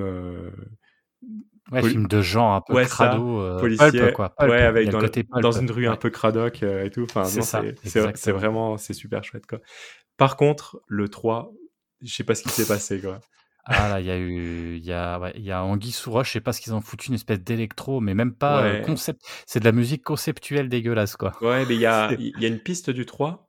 En fait, c'est une piste du 2 qui est jouée à l'envers, où toutes les instructions sont jouées à l'envers. Donc Ouais. c'est vraiment un truc, un concept. Enfin, ils se sont dit, tiens, on va faire des trucs, mais euh, des trucs pas forcément très agréables à écouter, quoi. Donc, c'est- Euh, c'est c'est pour ça que Yuzo j'aime- Koshiro aussi, le, le troi- la troisième ou pas? Oui, Le oui, troisième jeu? Mais il n'était pas tout seul. Ouais. Ah bah là, ouais, pas, dans- pas tout seul dans sa tête non plus, J'ai oublié, j'ai oublié le nom de la, deuxième perso- de la deuxième personne, mais ils étaient deux. Et ils étaient un peu dans, justement dans, dans une, une phase d'exploration de, de choses. Enfin, donc pour le coup, euh, dans le, le 3, euh, vraiment du mal. Moi, il y a eu un gros, un gros gap, je trouve, au niveau de la musique entre le 1 et le 2. Je sais que euh, le 2, alors je, je, je jouais de temps en temps avec un casque.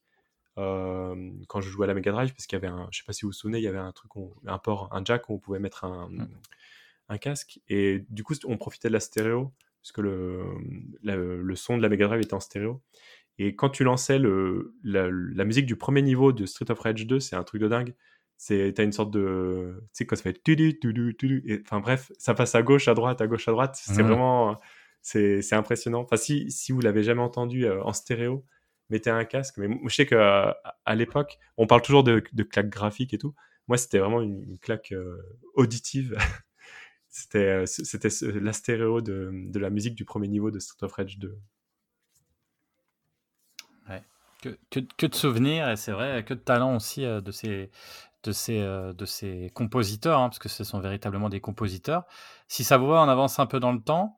Euh, alors, je sais pas qui est-ce qui veut prendre euh, la main sur euh, ce troisième, troisième jeu, et c'est peut-être cette troisième époque. Euh, Vas-y. ah bah- ah, vas-y, Alex. Mais moi, je suis toujours. Alors, vite fait, parce que je voulais en parler Vas-y, quand vas-y, même. vas-y, bien sûr. Il y a un, un compositeur que, j'aime beaucoup, que je connaissais absolument pas avant de me taper les 15 000 musiques de, de Mega Drive à la suite, euh, mais que j'ai retrouvé plein de fois. En fait, j'écoutais plein de musique au pif, et ça arrivait plusieurs fois, je me disais, tiens, ça j'aime bien. Et à chaque fois, c'était le même compositeur. C'est un mec qui s'appelle Matt Furniss, qui a fait beaucoup, beaucoup de musique sur, euh, sur Mega Drive. Pas des jeux forcément terribles, terribles. Par exemple, il a fait les musiques de Alien 3, qui est pas, on va, on va pas se mentir, c'est pas ouf. Correct. Il a fait les musiques d'un jeu qui est vraiment pourri, mais la musique est géniale. C'est First Samurai. Je sais pas, le, le jeu était bien. Ou alors, C'est un jeu PC ou c'est un jeu... Ah, c'est un Ouais. jeu Mega Drive avec un mec, un alors une sorte de c'est chignon c'est ça. Il était sur Amiga. Ah, sur, Ami- J'aimerais trop y jouer ce jeu. sur Amiga, il était pas trop mal, mais sur Mega Drive, il était super nul. Il était éclaté. Co- Ouais. Comment tu dis? First Samurai.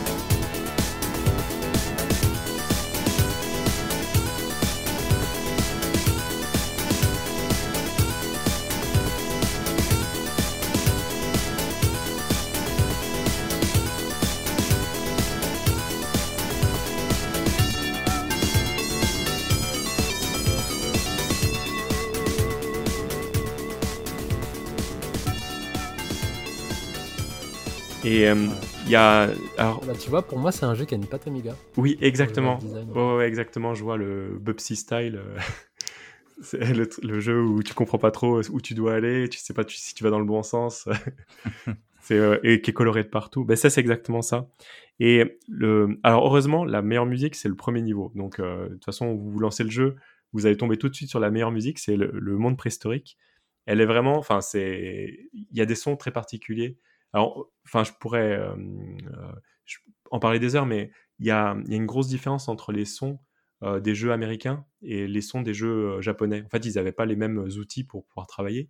Et les sons américains sont vraiment très, très, très spéciaux.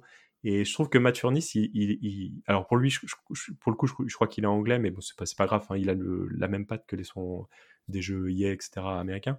Mais il y a, hum, il y a, je pense qu'il il représente vachement, vachement bien si, si vous écoutez euh, un peu son œuvre.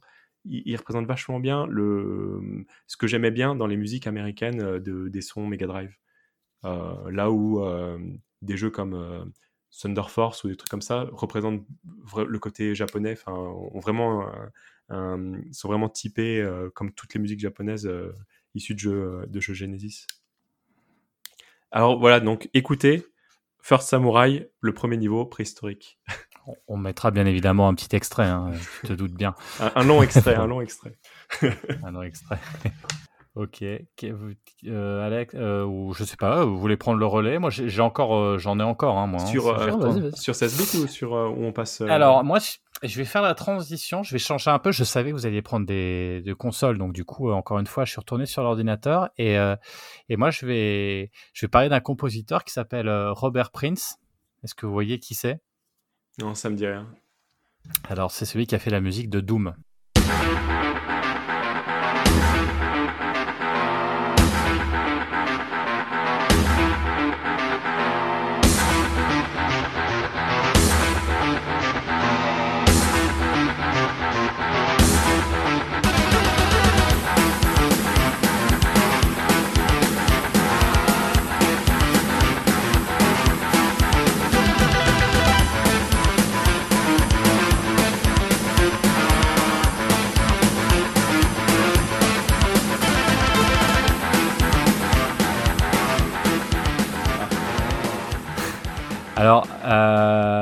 L'idée, c'était euh, donc le, le- le- réalisateur de Doom lui dit J'en ai rien à foutre, ce que tu fais, c'est que tu mets de la techno et du métal dans, dans mon jeu.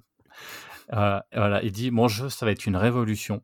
Donc, du coup, je veux que tu fasses le, ce qu'il y avait à l'époque tu mélanges de la techno et du métal et tu balances.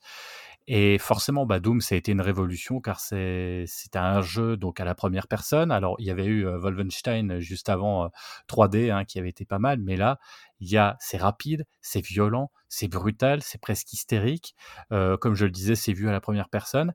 Et là, bah forcément, quand tu vois ça pour la première fois, hein, euh, souvenez-vous, parce qu'on y a tous joué, que ce soit sur console ou sur PC, ce que tu veux là, c'est te mettre à fond, tu vois, Metallica, type Master of Puppets, tu vois, derrière, pour pouvoir jouer et avancer, courir et shooter tout ce qui bouge. Eh ben, ce que vous êtes en train d'entendre hein, c'est exactement ça. C'est-à-dire que Robert Prince, il a fait, c'est le démarrage du jeu, c'est une sorte de, de riff à la guitare qui reprend effectivement le Master of Puppets. C'est pas celui-ci, mais on sent quand même que ça ressemble vachement en fait. Et ça met une putain d'ambiance avec ce riff tonitruant, bourrin et forcément jouissif, en fait à l'image du jeu. Et là encore une fois, on passait une étape parce que là on arrivait à du jeu où t'es l'immersion, puisque tu es à la première personne, est encore plus importante.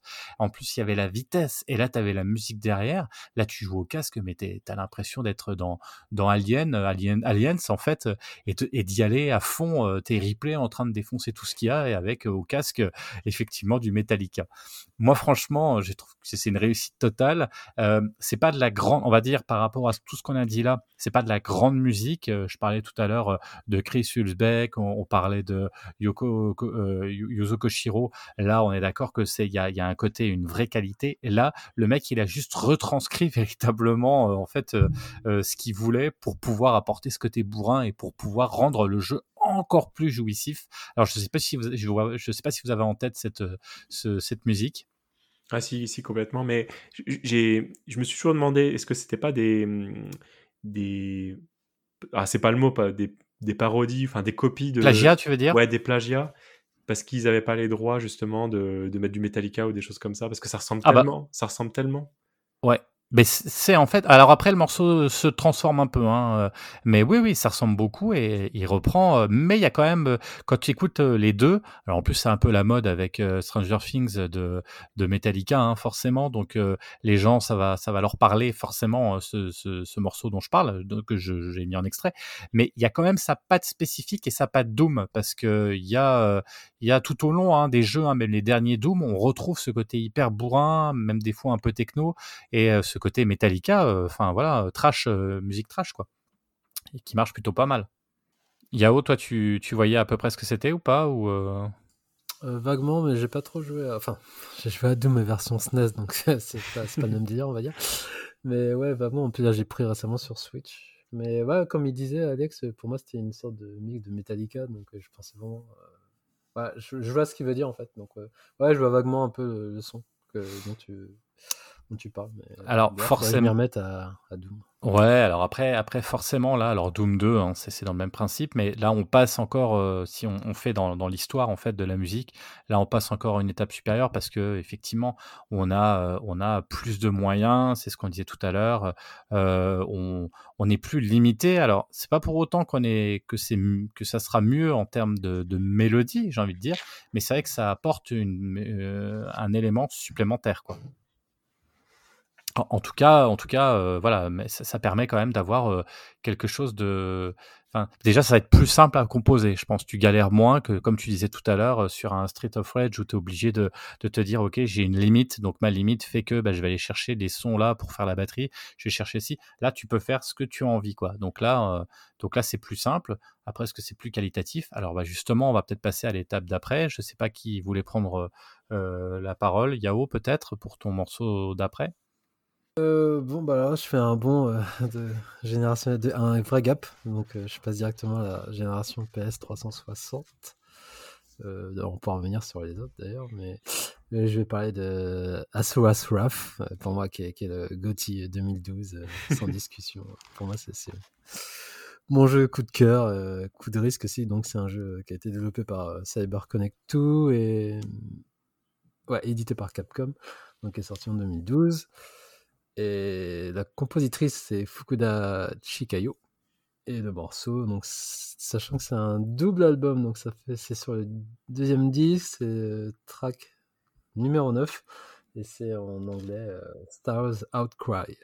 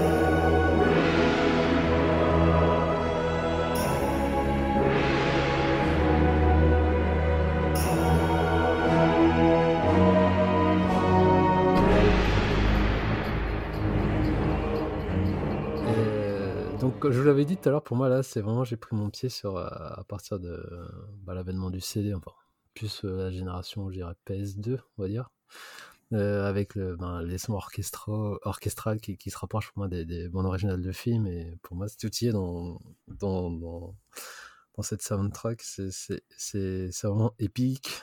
Il y a de la musique classique, notamment avec le morceau Symphonie numéro 9 en E mineur du Nouveau Monde de Antonin Dvorak, si ça se prononce bien comme ça. Euh, donc, je disais, c'est orchestral, ça représente pour moi l'épique, euh, comme dans les shonen. Bon, après, j'y reviendrai, mais la compositrice a, a notamment bossé sur, euh, sur des jeux vidéo euh, adaptés euh, d'animés, donc ça se comprend. Donc, il y a aussi des, un côté western par moment sur certains morceaux, euh, des côtés mélancoliques, notamment avec le, le morceau que, que j'ai passé. Et ce qui est bien aussi dans ce morceau, c'est qu'on est, ben, on contrôle la Sura en train de détruire euh, plein de flottes euh, dans l'espace. euh, avec la puissance qu'il a, et c'est une musique un peu calme derrière, donc euh, j'ai- j'aimais bien aussi cette euh, dichotomie. Et donc, ouais, pour moi, c'est vraiment euh, ce qui caractérise la génération PS3 360, euh, toute la démesure de cette, euh, euh, de cette euh, bande originale, en fait, qui mélange plusieurs euh, styles différents et qui les mélange très bien. Et j'avais hésité aussi, bon, c'est- si je peux dire, j'avais hésité aussi avec euh, Lord of Shadow, qui est vraiment un tout autre univers, mais pour moi qui se rapproche vraiment d'une BO de film aussi, euh, qui pour moi ça aurait pu être un film. Alors, Lord of Shadow, euh, Lord of Shadow, c'est le. le- des studios espagnols fait le, enfin, c'est le Castlevania de C'est. Castlevania, là, ouais, c'est le, le 1, c'est ça? Ah, Le 1, le 1, le 1, le 1. Le 1. Quoique le 2 aussi, elle est pas mal la BO, le jeu un peu moins, mais le 1 pour moi c'est vraiment un, un mix parfait. Déjà, le jeu pour moi c'est une vraie pépite, plus la BO euh, qui,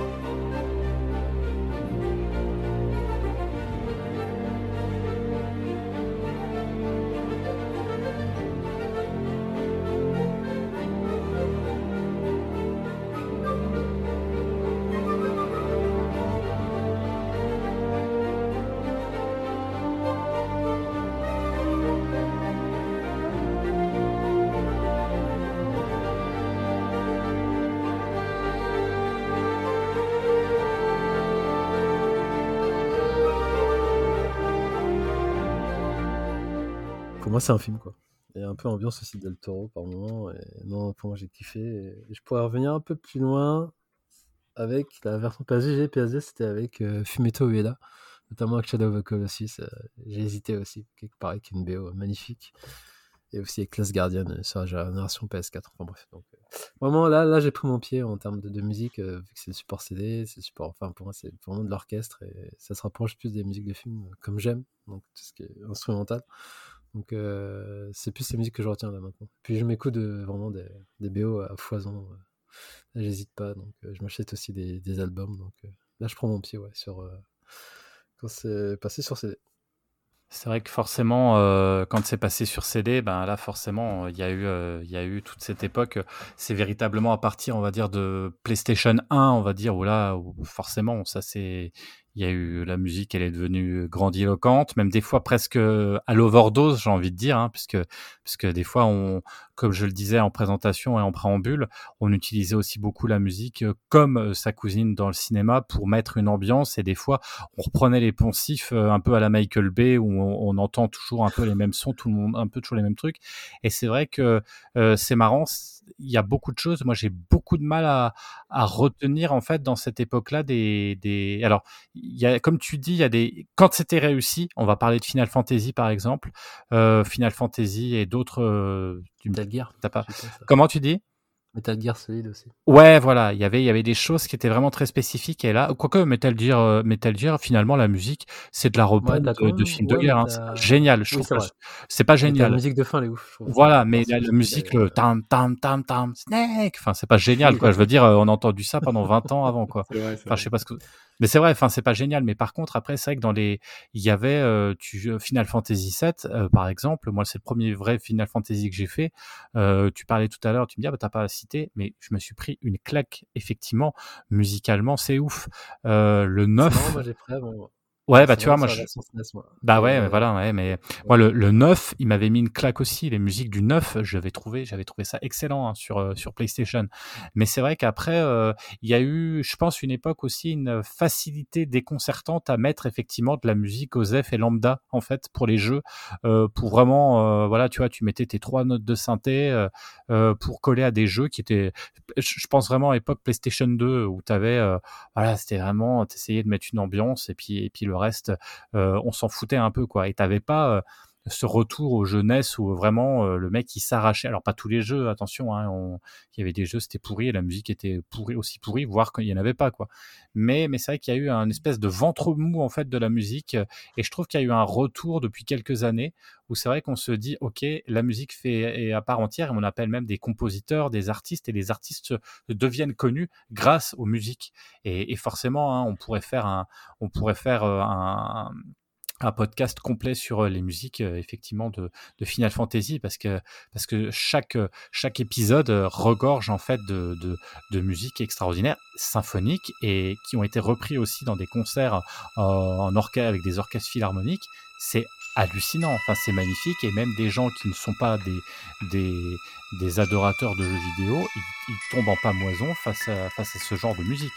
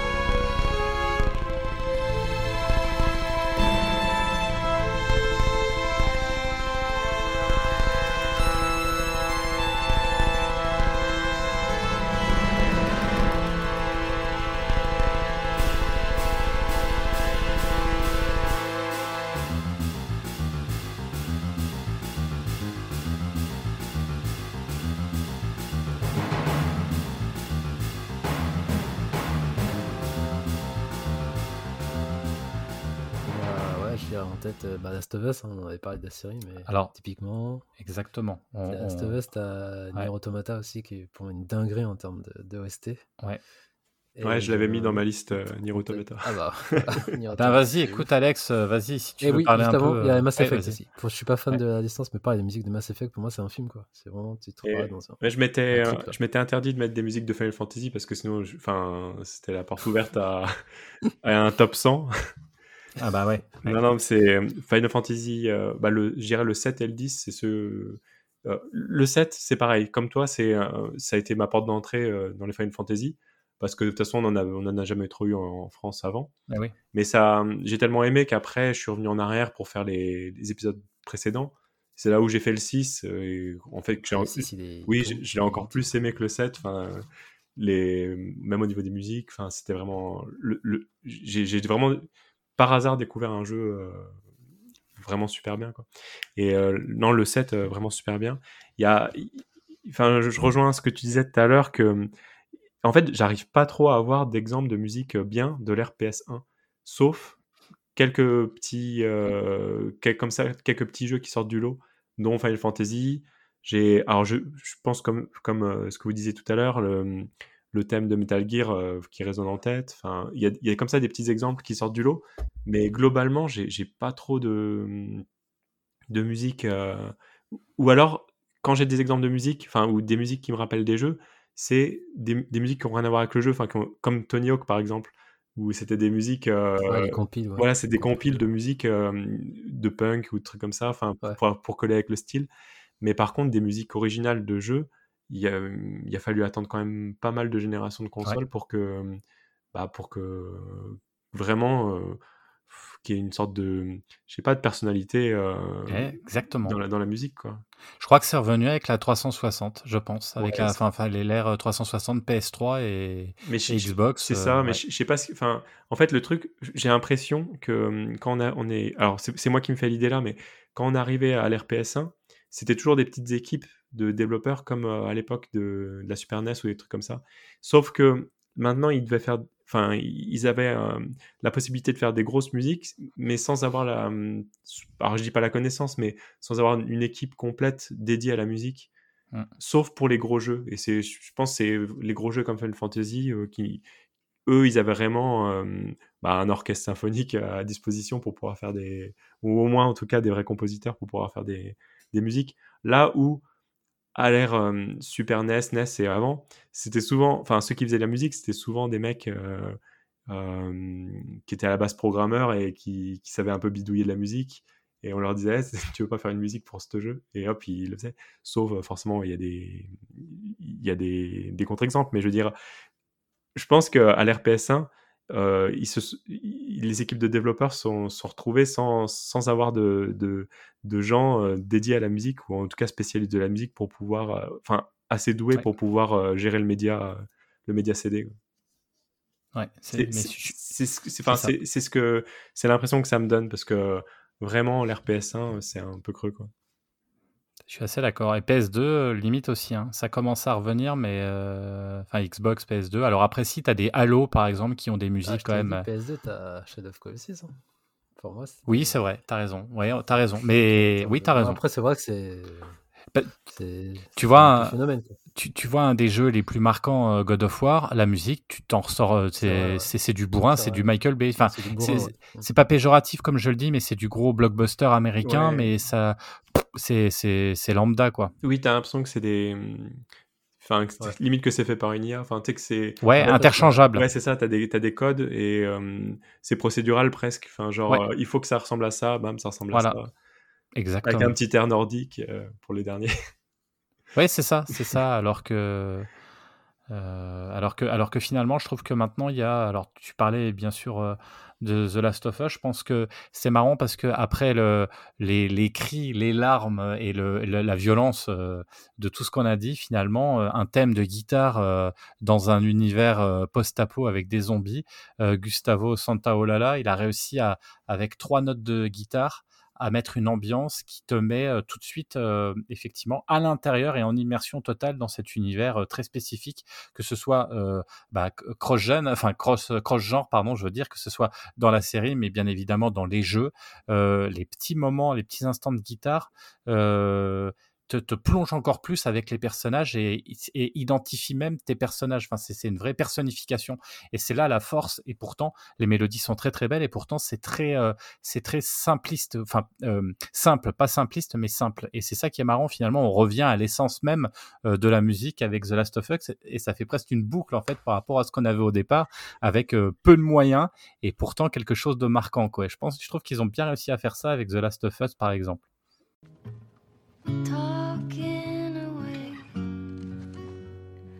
I don't know what I'm to say, I'll say it anyway. Today's another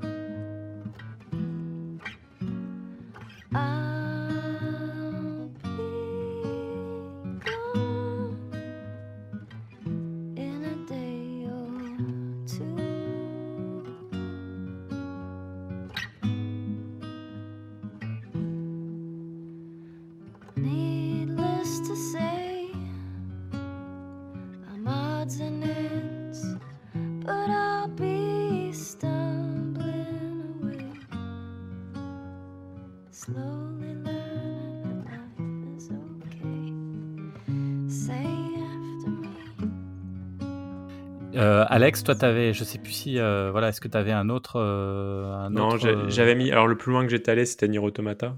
Parce que le. ouais. Ah, les- tiens, on- parle-nous-en justement. On en a parlé tout à l'heure. Mais la musique. En fait, de- je sais pas si tu as joué, mais tu as. Moi, je l'ai fait, moi. Ouais, je l'ai adoré, moi. T'as vraiment un- t'as un- un- une ambiance mélancolique tout, qui, t'accompagne tout, tout au long du jeu. Et je trouve que les, les musiques, enfin, quand tu les écoutes, alors je, je sais pas si c'est parce que j'ai joué au jeu et que du coup je me remémore le jeu, mais je trouve qu'elles sont toutes euh, assez mélancoliques et, euh, et elles collent vraiment parfaitement à, l'ambiance euh, générale du jeu. Et euh, en plus d'être jolies, elles moi je trouve qu'elles sont très jolies. Euh, non, non, je, trouve que c'est vraiment une BO, une des BO parfaites, ce qui est vraiment en phase avec le, avec ce que tu vois à l'écran au moment où tu entends les musiques. Alors, Nier Automata, c'est un jeu qui est sorti effectivement sur. alors, c'était quoi sur PS4 Sur. il est sorti sur quoi d'autre? Ouais, Euh, sur Switch, mais ouais, à la base, c'était PS4. hein, Ouais, c'est pas de bêtises. PS4, 3.6, non, il y euh, Sur PC, enfin moi je l'ai fait sur PC en tout cas. Ouais. Je Donc, confonds avec euh, le premier, en fait. Non, ouais, les Nier Automata, c'était sur PS4. Platinum Game, euh, monde euh, un peu ouvert, mais pas trop non plus. Suite de Nier. euh, Nier. Ouais. Ouais, qui Ah, il y avait était. Nier, ouais, Nier qui PS4, refait là, qui été refait. euh, visiblement, faut que je fasse absolument. Euh, Mais moi, pour contrairement à vous, j'ai fait le début, j'ai pas fini le jeu et je me suis enquillé la bande, dans la bande originale qui est ouf, surtout en live. Là, je me suis fait des Mhm. lives, euh, ça donne des frissons, quoi. Cette BO.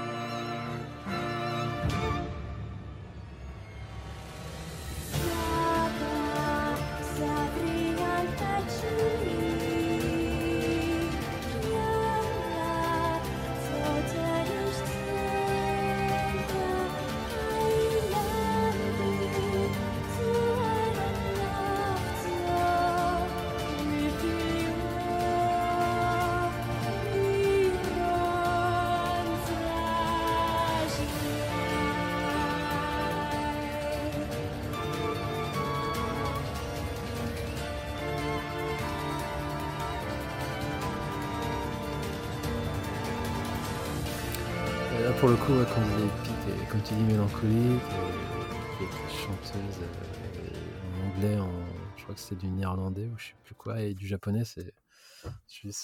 cette combinaison, elle est magique. C'est vraiment écouter cette BO, est très mélancolique.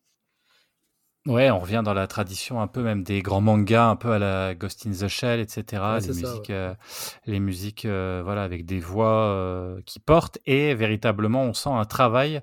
Ça n'a pas été fait. Co- Comme tu disais tout à l'heure, Alex, tu sens que l'équipe, elle était là quand il y a eu le jeu. C'est pas, tiens, on te fait une commande. euh, des fois, on sent un peu la commande faite un peu à l'arrache en disant, ouais, il me faut, euh, il me faut. Là, c'est un bonhomme, il marche et il tue.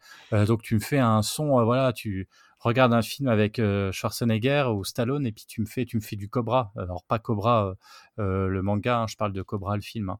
et, et on se retrouve avec une espèce de bande son un peu dégueulasse là tu sens qu'il y a une cohésion et une cohérence euh, dans, dans, dans tout ça quoi et dans l'univers euh, qui est en plus très enfin voilà vous avez des parties de, de jeux euh, même il y a du shoot'em up hein, dans, dans le démarrage et à certains moments hein, dans, dans Nier Automata par exemple c'est Ouais. assez marrant il est très éclectique comme jeu euh, et il y a des moments très très gameplay presque arcade et il y a des moments c'est des mondes ouverts il y a plein plein de choses enfin je vous conseille si vous n'avez pas fait ce jeu là il est vraiment très très intéressant euh, après après il faut faire beaucoup de boucles pour qu'il devienne encore plus intéressant mais ça c'est une autre histoire Ouais, c'est, il, Euh, il- il est bien, mais ça, ça se mérite de l'apprécier en fait. ça se mérite ça prend du temps voilà il faut avoir le temps hein. il faut avoir le temps ça, pour, voilà. pour, euh, pour l'apprécier et euh, ça peut être un peu un peu compliqué on a pas mal de choses déjà hein. On aurait pu parler de des. Ah je bien pensais, sûr Il y avait des, jeux- bah, les jeux musicaux, tout, tout simplement, genre les Space euh, Channel 5, j'ai pensé. Tiens, ouais, exactement Parappa Genre the Rapper qui était aussi une claque euh. Euh, Bust Groove, là, qui était assez marrant, qui avait des musiques qui étaient bien accrochées. On... Alors bien sûr, tu as parlé de Ghost and Goblins tout à l'heure. Pareil, la musique de Ghost and Goblins, elle est, elle est iconique. Là, on est en train de tous refaire, enfin tous, Yao et moi, on est en train de refaire le Ghost and Ghost Résurrection. Et c'est vrai que ça fait plaisir d'avoir dans les oreilles euh, cette musique euh, qui, en fait, ça t'annonce la mort directe. Hein, le tadadam, dam, dam, dam, dam, dam, dam. Tu sais que tu vas mourir dans les trois tu disais- secondes. C'est ça, tu disais tout à l'heure que tu sais, comme tu, comme tu, tu vis pas longtemps dans les jeux, à l'époque là, il fallait que ça attaque tout de suite. euh, et là, bah, le, jeu, Exactement. le jeu là, encore plus que, que les autres. Ah mais le, le je pense que petit en plus moi j'ai joué sur Amstrad donc c'était pas la version la plus la plus adaptée. Ah bah c'était chaud hein. Tu te rappelles hein, Alex hein, Oui, tu, tu as joué sur la même version que moi, on avait la même hein. Euh, Ah, mais j'ai la, le j'ai la musique de la version Amstrad en tête. et c'est le tadadam Ouais. dam dam dam dam. Ça j'ai dû l'entendre mais mille fois par semaine quoi parce Et- que tu et des fois- toutes les deux secondes. Et des fois, tu tu sais, tu survivais un peu plus que d'habitude et t'arrivais, alors que t'étais genre, euh, la musique a été en route depuis quoi, 20 secondes, 30 secondes, et t'arrivais Ouais. sur des, sur, sur des, des mesures que t'avais jamais entendues. Dit, oh, Euh, c'est comme ça la ça, musique ça. à fait. Oh, ouais. ouais. Ouais. Ou même euh, quand t'arrivais au niveau de la glace, ça, tu disais putain mais il y a de la glace, c'est Ouais, fou. ouais. Puis hop Alors- t'es mort et puis hop c'est fini. C'est ça. Alors que c'est genre, euh, je sais pas, au bout de deux minutes de jeu. Quoi. Voilà c'est ça. Et tu passais un an là-dessus. voilà. Et ouais. Eh ouais, eh ouais. bon. Euh, Castlevania aussi, on en a parlé tout à l'heure. On aurait pu faire un, un épisode complet là-dessus parce que les musiques aussi sont euh, sont vraiment. Euh. Voilà, on est du côté Konami, hein, on n'est pas du côté Capcom, mais là, là, pareil, ça avait fait très très fort. Les re- les remixes sont excellents, particulièrement si vous voulez écouter une version qui est intéressante, c'est celle sur la PC Engine. Euh, les musiques, elles sont elles sont elles sont ouf quoi, franchement, puisque ça c'est version CD. Euh, euh, ouais, non, franchement, euh, franchement, voilà, il y a, y, a, y, a, y a de quoi faire. Bien évidemment, là, on a, juste survolé un petit peu tout ça. Euh, on vous aura mis plein de sons dans les oreilles. Hein, profitez bien. Après, euh, après, effectivement, euh, il y a du vinyle, il y a du CD, il y a de la compile. On peut retrouver vraiment ça un peu partout, de plus en plus facilement sur Deezer, enfin partout en fait. Hein, les, les musiques maintenant, elles, ça s'est quand même très très démocratisé. Et heureusement.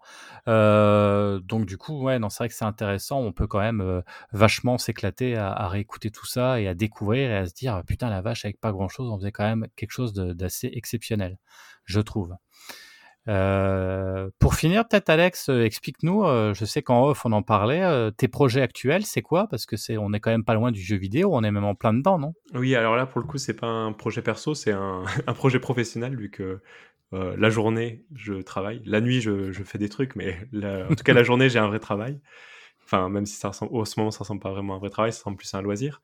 Donc, j'ai été contacté, ou en tout cas, le- l'entreprise dans laquelle je bosse a été contactée pour faire la, partie électronique du- d'une cartouche de, de jeu Neo Geo. Donc, euh, je travaille avec un studio, un petit studio de, de jeux vidéo qui fait un nouveau jeu pour Neo Geo. Et moi, je fais la part, toute la partie euh, hardware, donc la partie euh, cartouche. Donc c'est intéressant, c'est rigolo. C'est, alors, on n'a pas parlé de, de Neo Geo, mais la Neo Geo, au niveau hardware, ça ressemble un peu à la, hum, c'est un peu comme une Mega Drive euh, sur, Ouais. vita- survitaminée, on va dire Survitaminé, ouais. aussi Ouais, bien ouais, au, ouais. bah, au niveau graphique et tout, mais euh, euh, aussi au niveau musique. Au mu- niveau musique, c'est pareil, c'est un chip Yamaha qui fait tout comme la, la, la, la Genesis, mais en, en plus plus. Donc il y a plus de voix digitalisées, plus de etc. Et euh, bon, on n'a pas parlé de musique de, de Neo Geo, mais il y en a aussi des, pas mal. Mais euh, en comparaison de la, Mega Drive, je trouve qu'elles sont moins marquantes, celles de la Neo Geo, parce qu'elles sont, c'est beaucoup des, un peu comme à l'RCD, c'est beaucoup de, musique entière digitalisée. Euh, ça, utilise, ça utilisait beaucoup les canaux de conversion analogique numérique, enfin numérique analogique de, du chip euh, de Yamaha.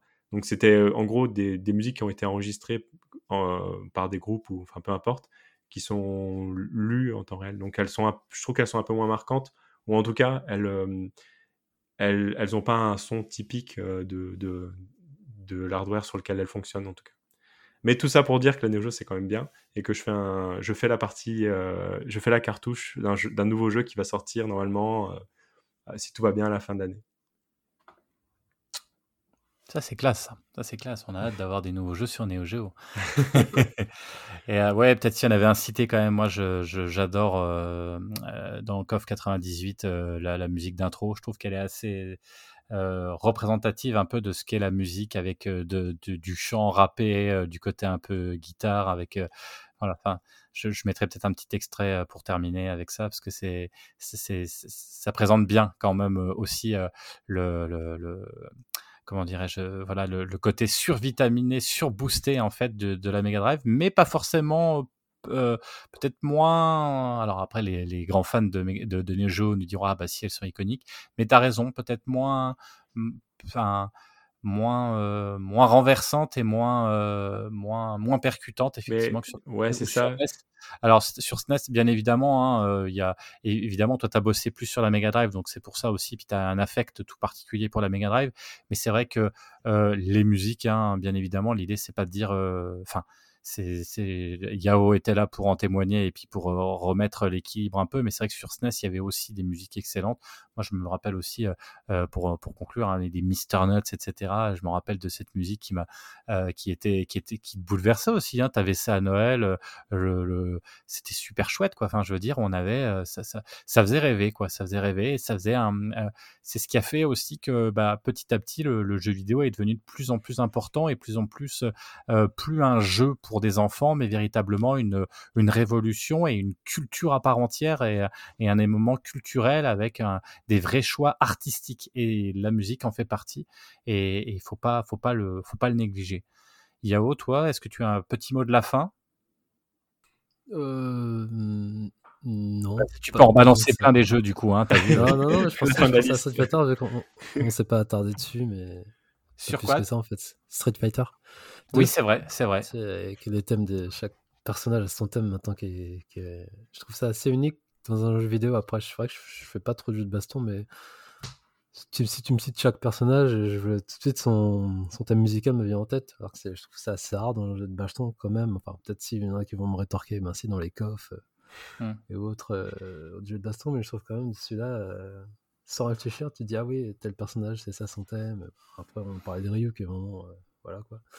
Il a même plus besoin de présenter, mais genre Ken, Guy, le Blanca, notamment, Guy, euh, avec, euh, Avec qu'ils- euh, Guy, Ouais, ouais. ouais. Est-ce qu'ils ne sont pas bloqués justement maintenant qu'à chaque fois qu'ils vont sortir un, un nouveau Ouais. street, est-ce qu'ils vont pas se dire mince, on est obligé de faire un mix de la musique de Ryu pour le stage Bah, de c'est ce Ryu? qui se passe à peu près. hein, vois. Donc ouais, après c'est vrai qu'ils sont tributaires de leur succès par rapport à ça, c'est sûr.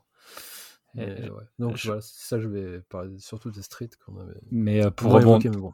Pour rebondir sur ce que tu dis, Yao, je vous invite à réécouter effectivement le, le upcast, euh, le rétro upcast sur, euh, sur les bandes d'arcade, parce qu'effectivement, j'ai mis un extrait euh, en version jazz, euh, jazz de, du morceau de, du niveau de, de Guy, parce que c'est vrai qu'il est assez connu ce morceau et il y a eu une blague qui était passée pendant très longtemps, vous devez connaître sur YouTube, où en fait, on part du principe que ce morceau, en fait, il va avec tout que tu mettes n'importe quel film, n'importe quelle musique, et ils montrent plein d'extraits de films, et ils te mettent toujours la musique de Guys, et ça passe, effectivement, c'est hallucinant, elle passe partout, cette musique.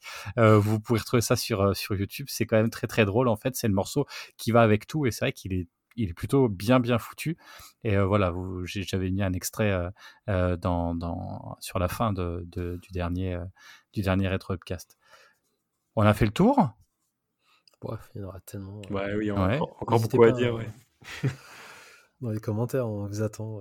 Ah, avec, Voilà, avec grand plaisir. euh, mettez vos listes de, de, de musique préférées, euh, partagez bien évidemment sur le Discord ou ailleurs, bien évidemment, euh, parce qu'effectivement, hein, c'est un, c'est un sujet où on a lancé hein, en une heure et demie à peu près le, le débat, on a lâché les fauves, euh, on a essayé de vous mettre plein d'extraits, essayer de vous donner aussi envie d'écouter, de redécouvrir, euh, que ça soit les, les... Alors, bien évidemment, Retrocast, on a été sur les débuts, beaucoup de morceaux iconiques de, de l'ère 16 bits et 8 bits, Ouais. mais bien évidemment, hein, n'hésitez pas aussi à compléter avec vos morceaux préférés actuels, parce que on répète, hein, c'est ce qu'on disait avec Yao et puis avec Alex, c'est qu'il y a aussi beaucoup de choses à l'heure actuelle très très belles. Je pense qu'on finira d'ailleurs avec, euh, bon voilà, vous choisirez, je sais pas, euh, un morceau actuel euh, peut-être euh, pour montrer un petit peu le- le- l'étendue en fait, euh, effectivement. Ouais, de sans la compter la zone, la, la, la scène indé aussi. Exactement, ouais, ouais, bien fou, sûr, quoi. bien sûr, exactement, exactement. Ok, et ben Alex, merci beaucoup Ah, merci. d'être euh, d'être passé nous voir. euh, merci pour euh, expertise. Merci pour ouais pour ton expertise et puis pour pour pour ces voilà pour pour pour pour ce que tu nous as proposé. hein. Ah, J'ai essayé de tu- pas trop être saoulant avec la technique parce que je sais que la technique ça peut être vite chiant. Bah, écoute, non, tu t'es plutôt très très bien débrouillé. On a Ouais, bu tes paroles avec attention, avec euh, véritablement intérêt. J'ai trouvé ça hyper passionnant. Et euh, tu- juste pour info, parce que peut-être qu'il y aura des remontées euh, par rapport à ça, tu produis toujours tes, tes lecteurs Mega Drive ou c'est fini ou, euh, Et alors, ou pas? Non, en fait, là, j'ai- j'aimerais. En fait, je m'amuse régulièrement à l'améliorer. Euh, mais vraiment, enfin, c'est c'est débile. hein. J'essaye de, de- de- si tu veux, de rajouter des éléments de, de électronique, de trucs hi-fi ou de trucs euh, en tout cas vachement haut de gamme, parce qu'il s'avère que ça coûte pas cher euh, quand tu sais, euh, quand c'est toi qui montes tout seul le truc. Par exemple, j'ai mis euh, des amplis, des trucs comme ça, enfin, à l'intérieur de de lecteurs audio qui coûtent dans les 2000 ou 3000 balles, alors que ça- en- quand tu l'achètes toi-même, ça coûte 5 euros. Quoi. Et du coup, je, je m'amuse à faire des, tu vois, à faire un truc un peu parfait. Enfin, euh, au niveau du son, euh, qu'il y ait le moins de bruit possible, euh, moins de dis- distorsion harmonique ou de trucs comme ça. Mais euh, du coup, je, là, je devrais faire une, un de ces quatre, une version, une nouvelle version, parce que ça fait longtemps que j'ai pas fait une version euh, euh, vendable, autre chose qu'un tas de fils sur mon bureau. Quoi. Mm. Et donc, il y aura peut-être une petite production dans les mois qui viennent. Quoi. Bah, à la fin de l'année peut-être. Moi, je serais, moi, je, je pense que je sais ce que je voudrais par le Père Noël, donc euh, t'as intérêt à en faire, parce que ça, évidemment, je suis hyper hypé par ça. Euh, et puis, écoute, euh, on peut te retrouver, euh, on mettra tes liens aussi euh, sur, euh, sur, euh, c'est quoi, c'est sur YouTube, sur, euh, sur Twitter aussi, que t'as mis pas mal de vidéos qui Ouais, après euh, YouTube, enfin, je m'en sers juste euh, pour partager des, des vidéos. Ouais. euh, Enfin, c- ma chaîne est publique. Enfin, c'est pas vrai, c'est pas une vraie chaîne. hein, c'est genre, euh, Hmm. si je veux montrer un truc à ma maman, je la mets sur, je mets la vidéo sur euh, sur YouTube. Donc, euh, c'est pas, ça a aucune vocation à être. je suis pas un YouTuber quoi. En C'est attendant, c'est pareil. il- Twitter, c'est juste pour partager. voir quand même. Oui, enfin, oui, c'est vrai. Il a vu des vidéos qui étaient destinées à ma maman. Ouais. Bon, bah écoute, merci beaucoup en tout cas, et puis bah on vous. vous dit à bientôt pour un Ouais, prochain, un prochain épisode. Euh, alors est-ce que ça sera encore du jeu vidéo? Hmm, Je suis pas sûr. Je crois qu'on va changer un peu de style, quoi qu'il nous reste encore un, un, un des thèmes à aborder euh, auquel je tiens, mais je n'en dirai pas plus. Mais après, on va, on changera un peu de registre, euh, on partira un peu vers le cinéma, mais ça c'est une autre histoire. Salut à tous et à la prochaine. À plus. Salut. Salut.